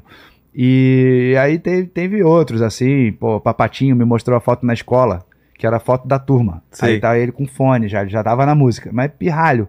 Falou, pô, tava escutando o Gabriel Pensador. Aquele pr- primeiro disco. Que tá? legal, mano. Falei, cara, que foda. Tem umas histórias assim, é bom, né, cara? Pô, bom demais, cara. E Madrid já, já tá mais tarde lá, né? Lá é mais tarde agora. Exatamente. O pessoal tá lá. Então, É legal isso, o pessoal assiste em televisão, tem Uber na Inglaterra assistindo a gente, ouvindo. É muito Ah, ó, bacana, a o mundo gente inteiro. fez, fez uma turnê boa, só não passou por Madrid. Mas teve Barcelona, teve Dublin, Dublin Londres tem muito brasileiro lá, né, cara? Incrível. e Paris e Marsella. Foi recente. Foi. É, então é, tem uma emoção a mais, né? Quando a gente vai nesses lugares, como eu te falei da Austrália no começo, quando a galera mata a saudade da música brasileira. É. Não só porque é o Gabriel e tal, porque gosta de mim, mas é só de estar ali naquele encontro dos brasileiros, naquela festa. Mata a saudade É, mesmo. Diferente do que eu falei de Portugal, que é um show que não é bem isso, mas esses lugares quando a gente vai, não- Nos Estados Unidos. é também? brasileiro principalmente. Você faz nos Estados Unidos também? Já fiz também, tô com saudade. E também é saudade. isso, né? É, o cara, imagina, cara que tá lá muito mesmo tempo. que seja Brasília Andei, o show Sei. grandão, mas é, é a nossa, é o encontro dos brasileiros. É. Claro que vai ter outras pessoas curiosas com groove, com swing. Teve uma vez que fui cantar na, na Homestead Arena, que é uma arena de Fórmula Indy. Sei. E aí, Qual cidade, você lembra? ai caramba, é Miami, Tá. Miami, ali perto de Miami. É, ou, ou dentro de Miami ou ali na redondeza. E aí era um evento grandão. E a gente ia cantar de tarde, durante a corrida. Não sei se era um intervalo da coisa, uma coisa assim. E aí nesse dia, não eram brasileiros. Ah, era um show gringo? na Homestead Arena, um show da, que estava assistindo a corrida. E a gente teve ainda um problema e teve que botar é, um repertório improvisado com alguns músicos. Que, enfim, a gente fez muito groove, muito improviso. Eu em português, claro. Sei. Mas a minha alegria foi ver os gringos dançando sem entender porra nenhuma.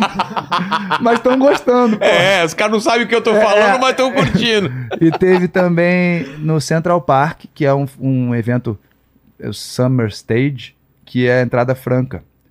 E a gente teve a oportunidade de cantar lá. Depois, no outro dia, eu fui ver o Ben Harper no mesmo palco. Você Pô. vai, pô, maneiro demais. E a gente sabe que também. Ah, caralho, que não estão entendendo. Mas tem os brasileiros, aí tudo Sei. misturado. E, e é bom isso também. É um desafio diferente. Pô, vamos caprichar aqui na, na, na performance de. E aí falam inglês um pouquinho. Essa aqui é isso, isso, isso. Pô, Tá. obrigado, tal, tal. A galera já tem a simpatia. É, teve uma na, em Macau, na China, né?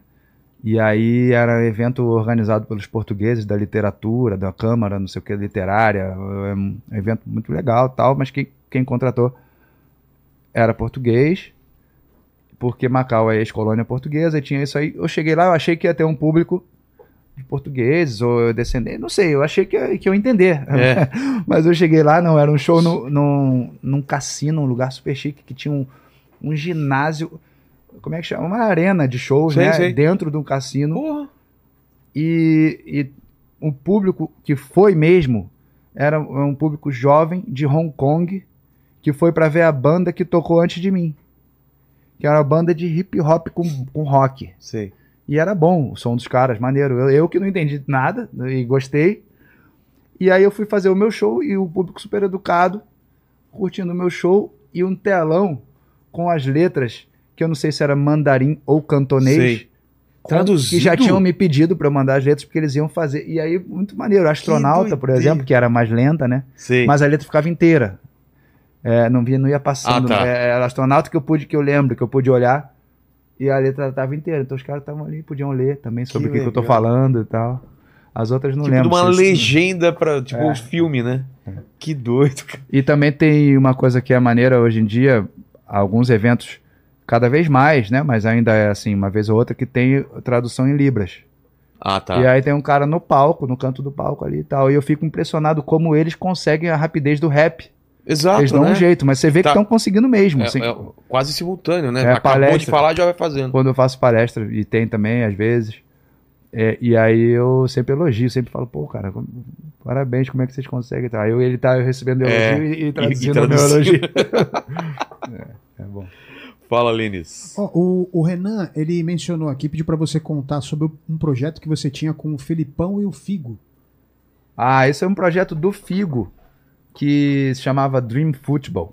E na época eu estava envolvido com futebol, eu também apoiava clubes de base no Rio, queria ajudar a descobrir é, jovens Qual é talentos. Flamengo. Flamengo. E aí eles souberam que eu tava, eu conhecia muita gente cada vez mais no futebol e me convidaram para ser embaixador durante um tempo de um projeto do Luiz Figo, que é um grande ícone aí do futebol mundial, né, português, para quem não, não conhece tanto futebol, esse é o, o Figo, é, que criou é, um projeto que rodava o mundo, alguns países do mundo, para dar oportunidade para garotos é, de comunidades carentes, no caso do Brasil foi de comunidade, no caso de outros países, garotos que não tinham oportunidade, num, num desafio de campo reduzido, para eles verem quem tinha talento para fazer um teste. O, normalmente o prêmio seria um teste num grande clube ou, ou, ou, em alguns grandes clubes. No Rio, no Rio não, no Brasil, é, a gente fez alguns ali no Rio, Teresópolis e tal, e um dos prêmios é, foi a associação com, acho que com o Fluminense e tal, mas o grande prêmio, e realmente eles selecionaram alguns garotos que foram para Inter de Milão fazer o teste, oh. fazer uma viagem, um prêmio, entendeu? Não é que fossem, é, eram garotos muito novos, mas era um projeto maneiro. Eu fiz o show lá no Vidigal, no, na etapa do Vidigal, joguei bola com o Figo lá, né? teve a pelada, a nossa pelada lá, e tive outras cinco etapas, acho que outras quatro etapas, é, uma delas foi na Mangueira, nessa o Figo também, também esteve, nem todas ele ia, né? mas acho que na, na Mangueira do Vidigal ele teve presente. E era isso. E o Filipão era mais um, um, nome que ele botou junto no projeto, que era meio que assim, um chefe da, da. assinava assim, o lance da escolha dos meninos tal, mas na, na, verdade não era ele que escolhia, mas era um, um, mais um aval ali pro projeto. Então tinha o Filipão também nessa, nessa parada. Entendi. O, o Henrique, ele tá pedindo aqui para você contar uh, sobre uma polêmica que de um, um, clipe que você foi gravar em Uberlândia e rolou uma certa polêmica, que era um clipe, um clipe gravado no cemitério, né? Ah, sim, sim. A música é, Patriota Comunista. Eu tinha pensado em fazer um video lyrics, uma coisa assim. Não era nem para ser um clipe. Eu não me lembro quem que me indicou. O que, que, é um vídeo lyrics? Não, um, sei lá, eu queria botar no YouTube a música, ah, porque tá. na época a gente ainda. O YouTube.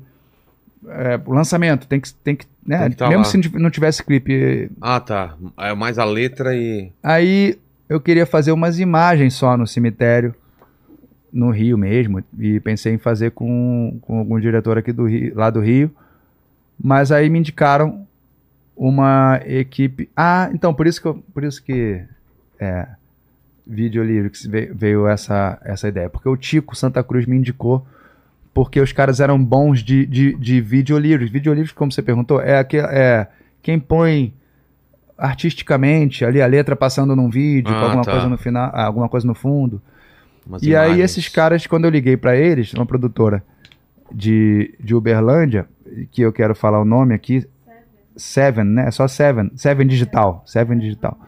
É, me falaram, cara, a gente é, realmente a nossa eh, experiência, a gente sabe fazer bons lyric video, lyric video que chama. Mas a gente faz vídeos também, já que você está querendo fazer no, no, cemitério, porque eu falei, ó, vou gravar umas imagens no cemitério, aqui no Rio, vou mandar para vocês e a gente faz o vídeo, lyric é. video. Aí eles falaram, não, mas a gente também faz videoclipe. É, por que, que você não considera fazer um videoclipe com a gente e a gente vai é, sugerir o cemitério de Uberlândia, porque é um cemitério diferente, não tem as sepulturas como nos cemitérios brasileiros normalmente. Aqui é um gramado e as covas é, e as, as lápides ficam ali como gramado, é semelhante aos americanos Sim. e tal. E, é, e tem uma capela bem bonita, uma, um cenário que você poderia fazer aqui. Aí eu falei, olha, tá bom, vou, manda as fotos tal. Resumindo, resumindo, era mais fácil eu ir lá do que a ideia foi essa. Eu indo para lá, eles já tinham a equipe toda lá e fa faria um clipe. A música tem um refrão do Noel Rosa, é, da fita amarela. A música ficou bonita, tal. Tem uma, foi bem caprichado esse clipe. A música super é, respeitosa, né? Quando fala de morte, fala das vítimas do Covid, fala de morte, fala de pessoas que já morreram. Não tem nenhum desrespeito aos mortos, pelo contrário. Mas alguém lá é, eu, na minha, na minha opinião, assim, era para pessoa que queria chamar a atenção dessas picuinhas de cidade pequena, que também tinham algumas rixas internas é, é, ligadas à política e tal. Alguém resolveu gritar que, olha, isso não pode, desrespeito com as nossas famílias mortas e tal. Nossa. Só que o clipe já estava sendo feito, acho que já tinha sido feito. E a gente tinha que só editar e lançar. Já estava anunciado, lançar. Ah, foi por isso. Quando eu anunciei, fiz alguma história, olha, fizemos aqui. Aí deu essa confusão. E aí eles ficaram preocupados, também ninguém queria problema jurídico, eu também não. Então a gente teve, teve um, um- uma coisa que atrapalhou a gente, porque a gente teve que borrar as imagens que apareciam. Mas imagina assim, uma imagem que aparecia lá longe, uma lápide, que não dá para não dá nem pra pra ler. o nome, mas Borrou. o jurídico uh, falou, olha, algumas, Melhor. algumas poucas cenas a gente até tirou do clipe. Então atrapalhou um pouco a gente, mas, mas foi isso. Não foi uma grande, uma grande história, assim, que perguntou pra lembrar. Mas o clipe saiu, ficou bom, do mesmo jeito. E, e, não, e acho que depois o pessoal foi ouvir a letra e viu que não tinha nada de desrespeito a ninguém, né? Ah, não tinha nada a ver, mas até compreensível, ah, ah, porque as pessoas que levantaram isso podem ter sido até de má fé, de, de querer aparecer, tirar onda, tinha um cara que era político e tal. Mas é até compreensível as famílias que têm parentes lá eh, ligarem um alerta, assim, olha só, tem um cara aí fazendo um clipe. não, não, não." E aí quem tem família lá, imagina, eu, eu entendo bem. É. O cara fala, pô, como assim? O clipe, Pera aí, o vamos ver. não é lugar de fazer clipe. Eu, eu- eu compreendo, entendeu? Eu compreendo, na boa, assim. E a gente tentou Mas tá lá. re- o reagiu, da, tá lá. reagiu da melhor forma, tirou as cenas, tirou, Ah. borrou outras, usou eh, na boa, assim. Tranquilo. Patriota comunista, tá lá, assim. E a Flávia, ela comentou aqui também é, sobre. Você foi escolhido o patrono da, da, da Feira do Livro de Bento Gonçalves, mas houve também uma certa crítica. Ela tá falando que teve uma crítica é, de, um, de, um, de um jornalista, de um repórter, algo assim, né? Queria que você contasse também, explicasse. Ah, essa aí, quem quiser ouvir a música Linhas Tortas, vai ver o clipe lá, tem, tem uma... Virou uma, uma ótima fonte de inspiração pra mim, né? Mas era uma palestra, um show, um pacote grande que eu ia fazer de venda de livros e tal, e acabou que eu preferi até cancelar. O cara falou, Gabriel, desistiu do cachê? Eu cancelei um trabalho aí pra não me aborrecer. Porque foi por ciúme, na verdade, por, por é, recalque. Depois eu soube que esse escritor ele queria fazer parte da feira e não tinha sido convidado. E aí ele questionou: pô, mas estão chamando um show, estão chamando é, show de artista é, na feira do livro. Feira do livro não é lugar de show. Ele quis levantar uma coisa assim da galera contra mim. Eu falei: então quer saber? Eu não vou, não vou mais fazer o pacote, não vou, vou lá de graça. Fui de graça e fui patrono da feira sem cobrar. Tranquilo. Aqui foi. Foi? Gabriel, obrigado demais pelo papo aí, cara. Pô, falamos, falamos da tua vida aí. Ah, eu gosto, Área- né? Deu pra altas memórias aí. É, a gente amanhã vai Pra quem tiver aí Sábado. por perto, né? Sábado no onde é o show? Espaço Tietê, Replay Festival. E o próximo depois vai ser no fim de semana que vem lá em Vitória. Galera de Vitória, Espírito Santo também. Ah, é no outro? Sem ser no ah, próximo. tá, outro. tá. O de Vitória é no, é no próximo, que é um festival também, por isso que eu lembrei. É, mas aí vai começar a turnê Antídoto para todo tipo de veneno. Tá convidado aí, vocês também, um dia Pô. ou amanhã, se quiserem colar. A banda tá muito boa, tô empolgadaço. As músicas novas a gente colocou já umas quatro ou cinco.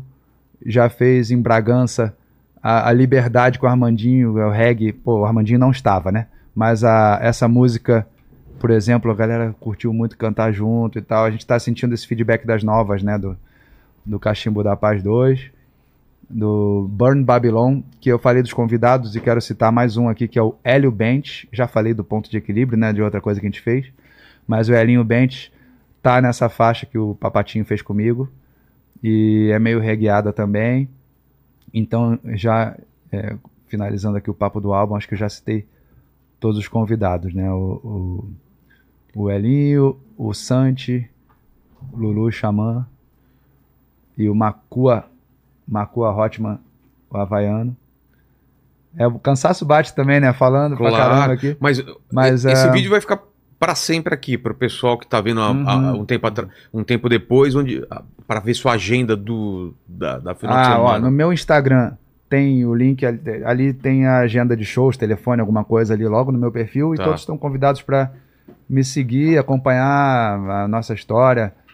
Gabriel O Pensador Oficial é o mesmo endereço no Facebook, Gabriel O Pensador Oficial.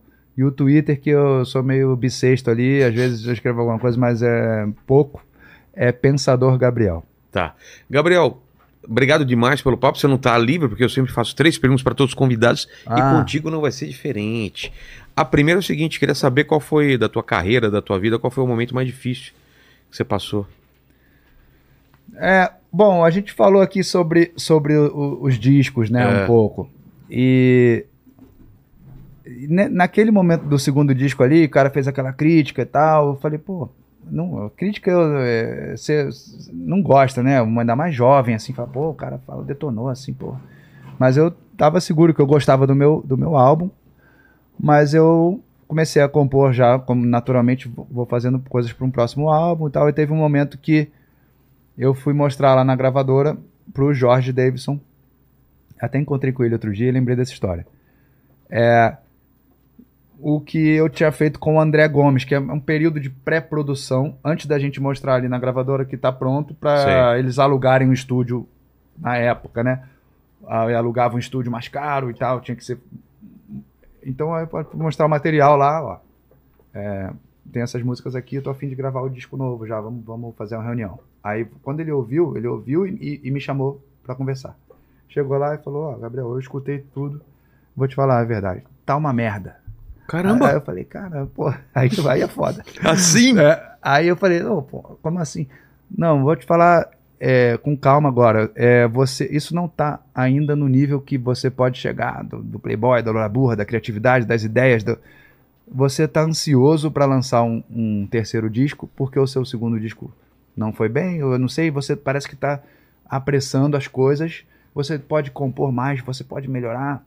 Isso não tá bom ainda e tal. E ele foi soube falar. Sei. E, e ele era o cara que eu respeitava, porque além do Legião Urbana, do Paralamas, ele descobriu e, e- e- deu origem a várias bandas. É um cara que nunca tinha interferido em nada no meu repertório, nem chegou a interferir, mas dessa forma ele é uma interferência, uma crítica que eu parei pra ouvir.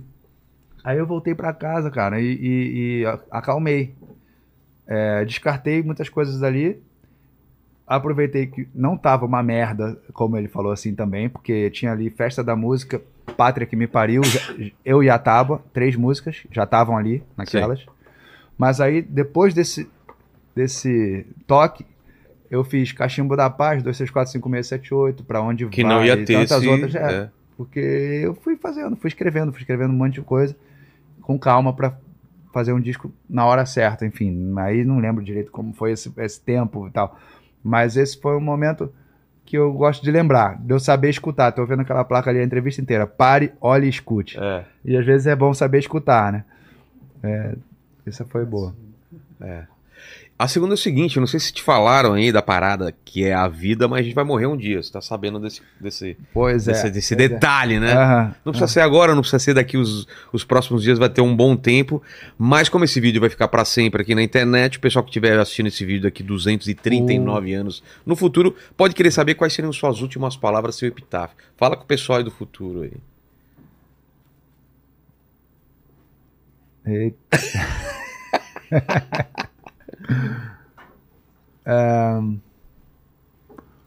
Cara, não sei, eu, eu, eu, eu tenho uma música que eu até, até botei um, um enfeitezinho que não sei onde eu comprei na rua. Uma música é, chamada Graças à la Vida, né? Graças à la Vida que me ha dado tanto. Graças à la vida. Eu acho que era Mercedes Sosa que eu Mercedes Sosa que cantava, é. mas a, a, a, a compositora ela, ela cometeu suicídio. Que?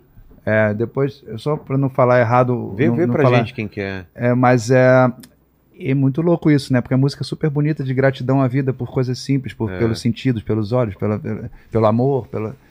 E essa música mexe comigo. É, talvez também por saber dessa história, Não sabia. dela ter cometido suicídio. E, e- então acho que a gente tem que alimentar essa gratidão, mesmo nos momentos mais difíceis, né? Não deixar morrer a gratidão, a, a- o prazer de viver, né? O prazer de viver, porque a vida, a dor também é, é um sinal de que a gente está vivo. É a dor física, a dor emocional. É bom que a gente possa sentir também. Estamos aí para isso também, aprendizado, superação. Eu acho que graças à vida é uma, é uma boa frase. Pô, total. Simples.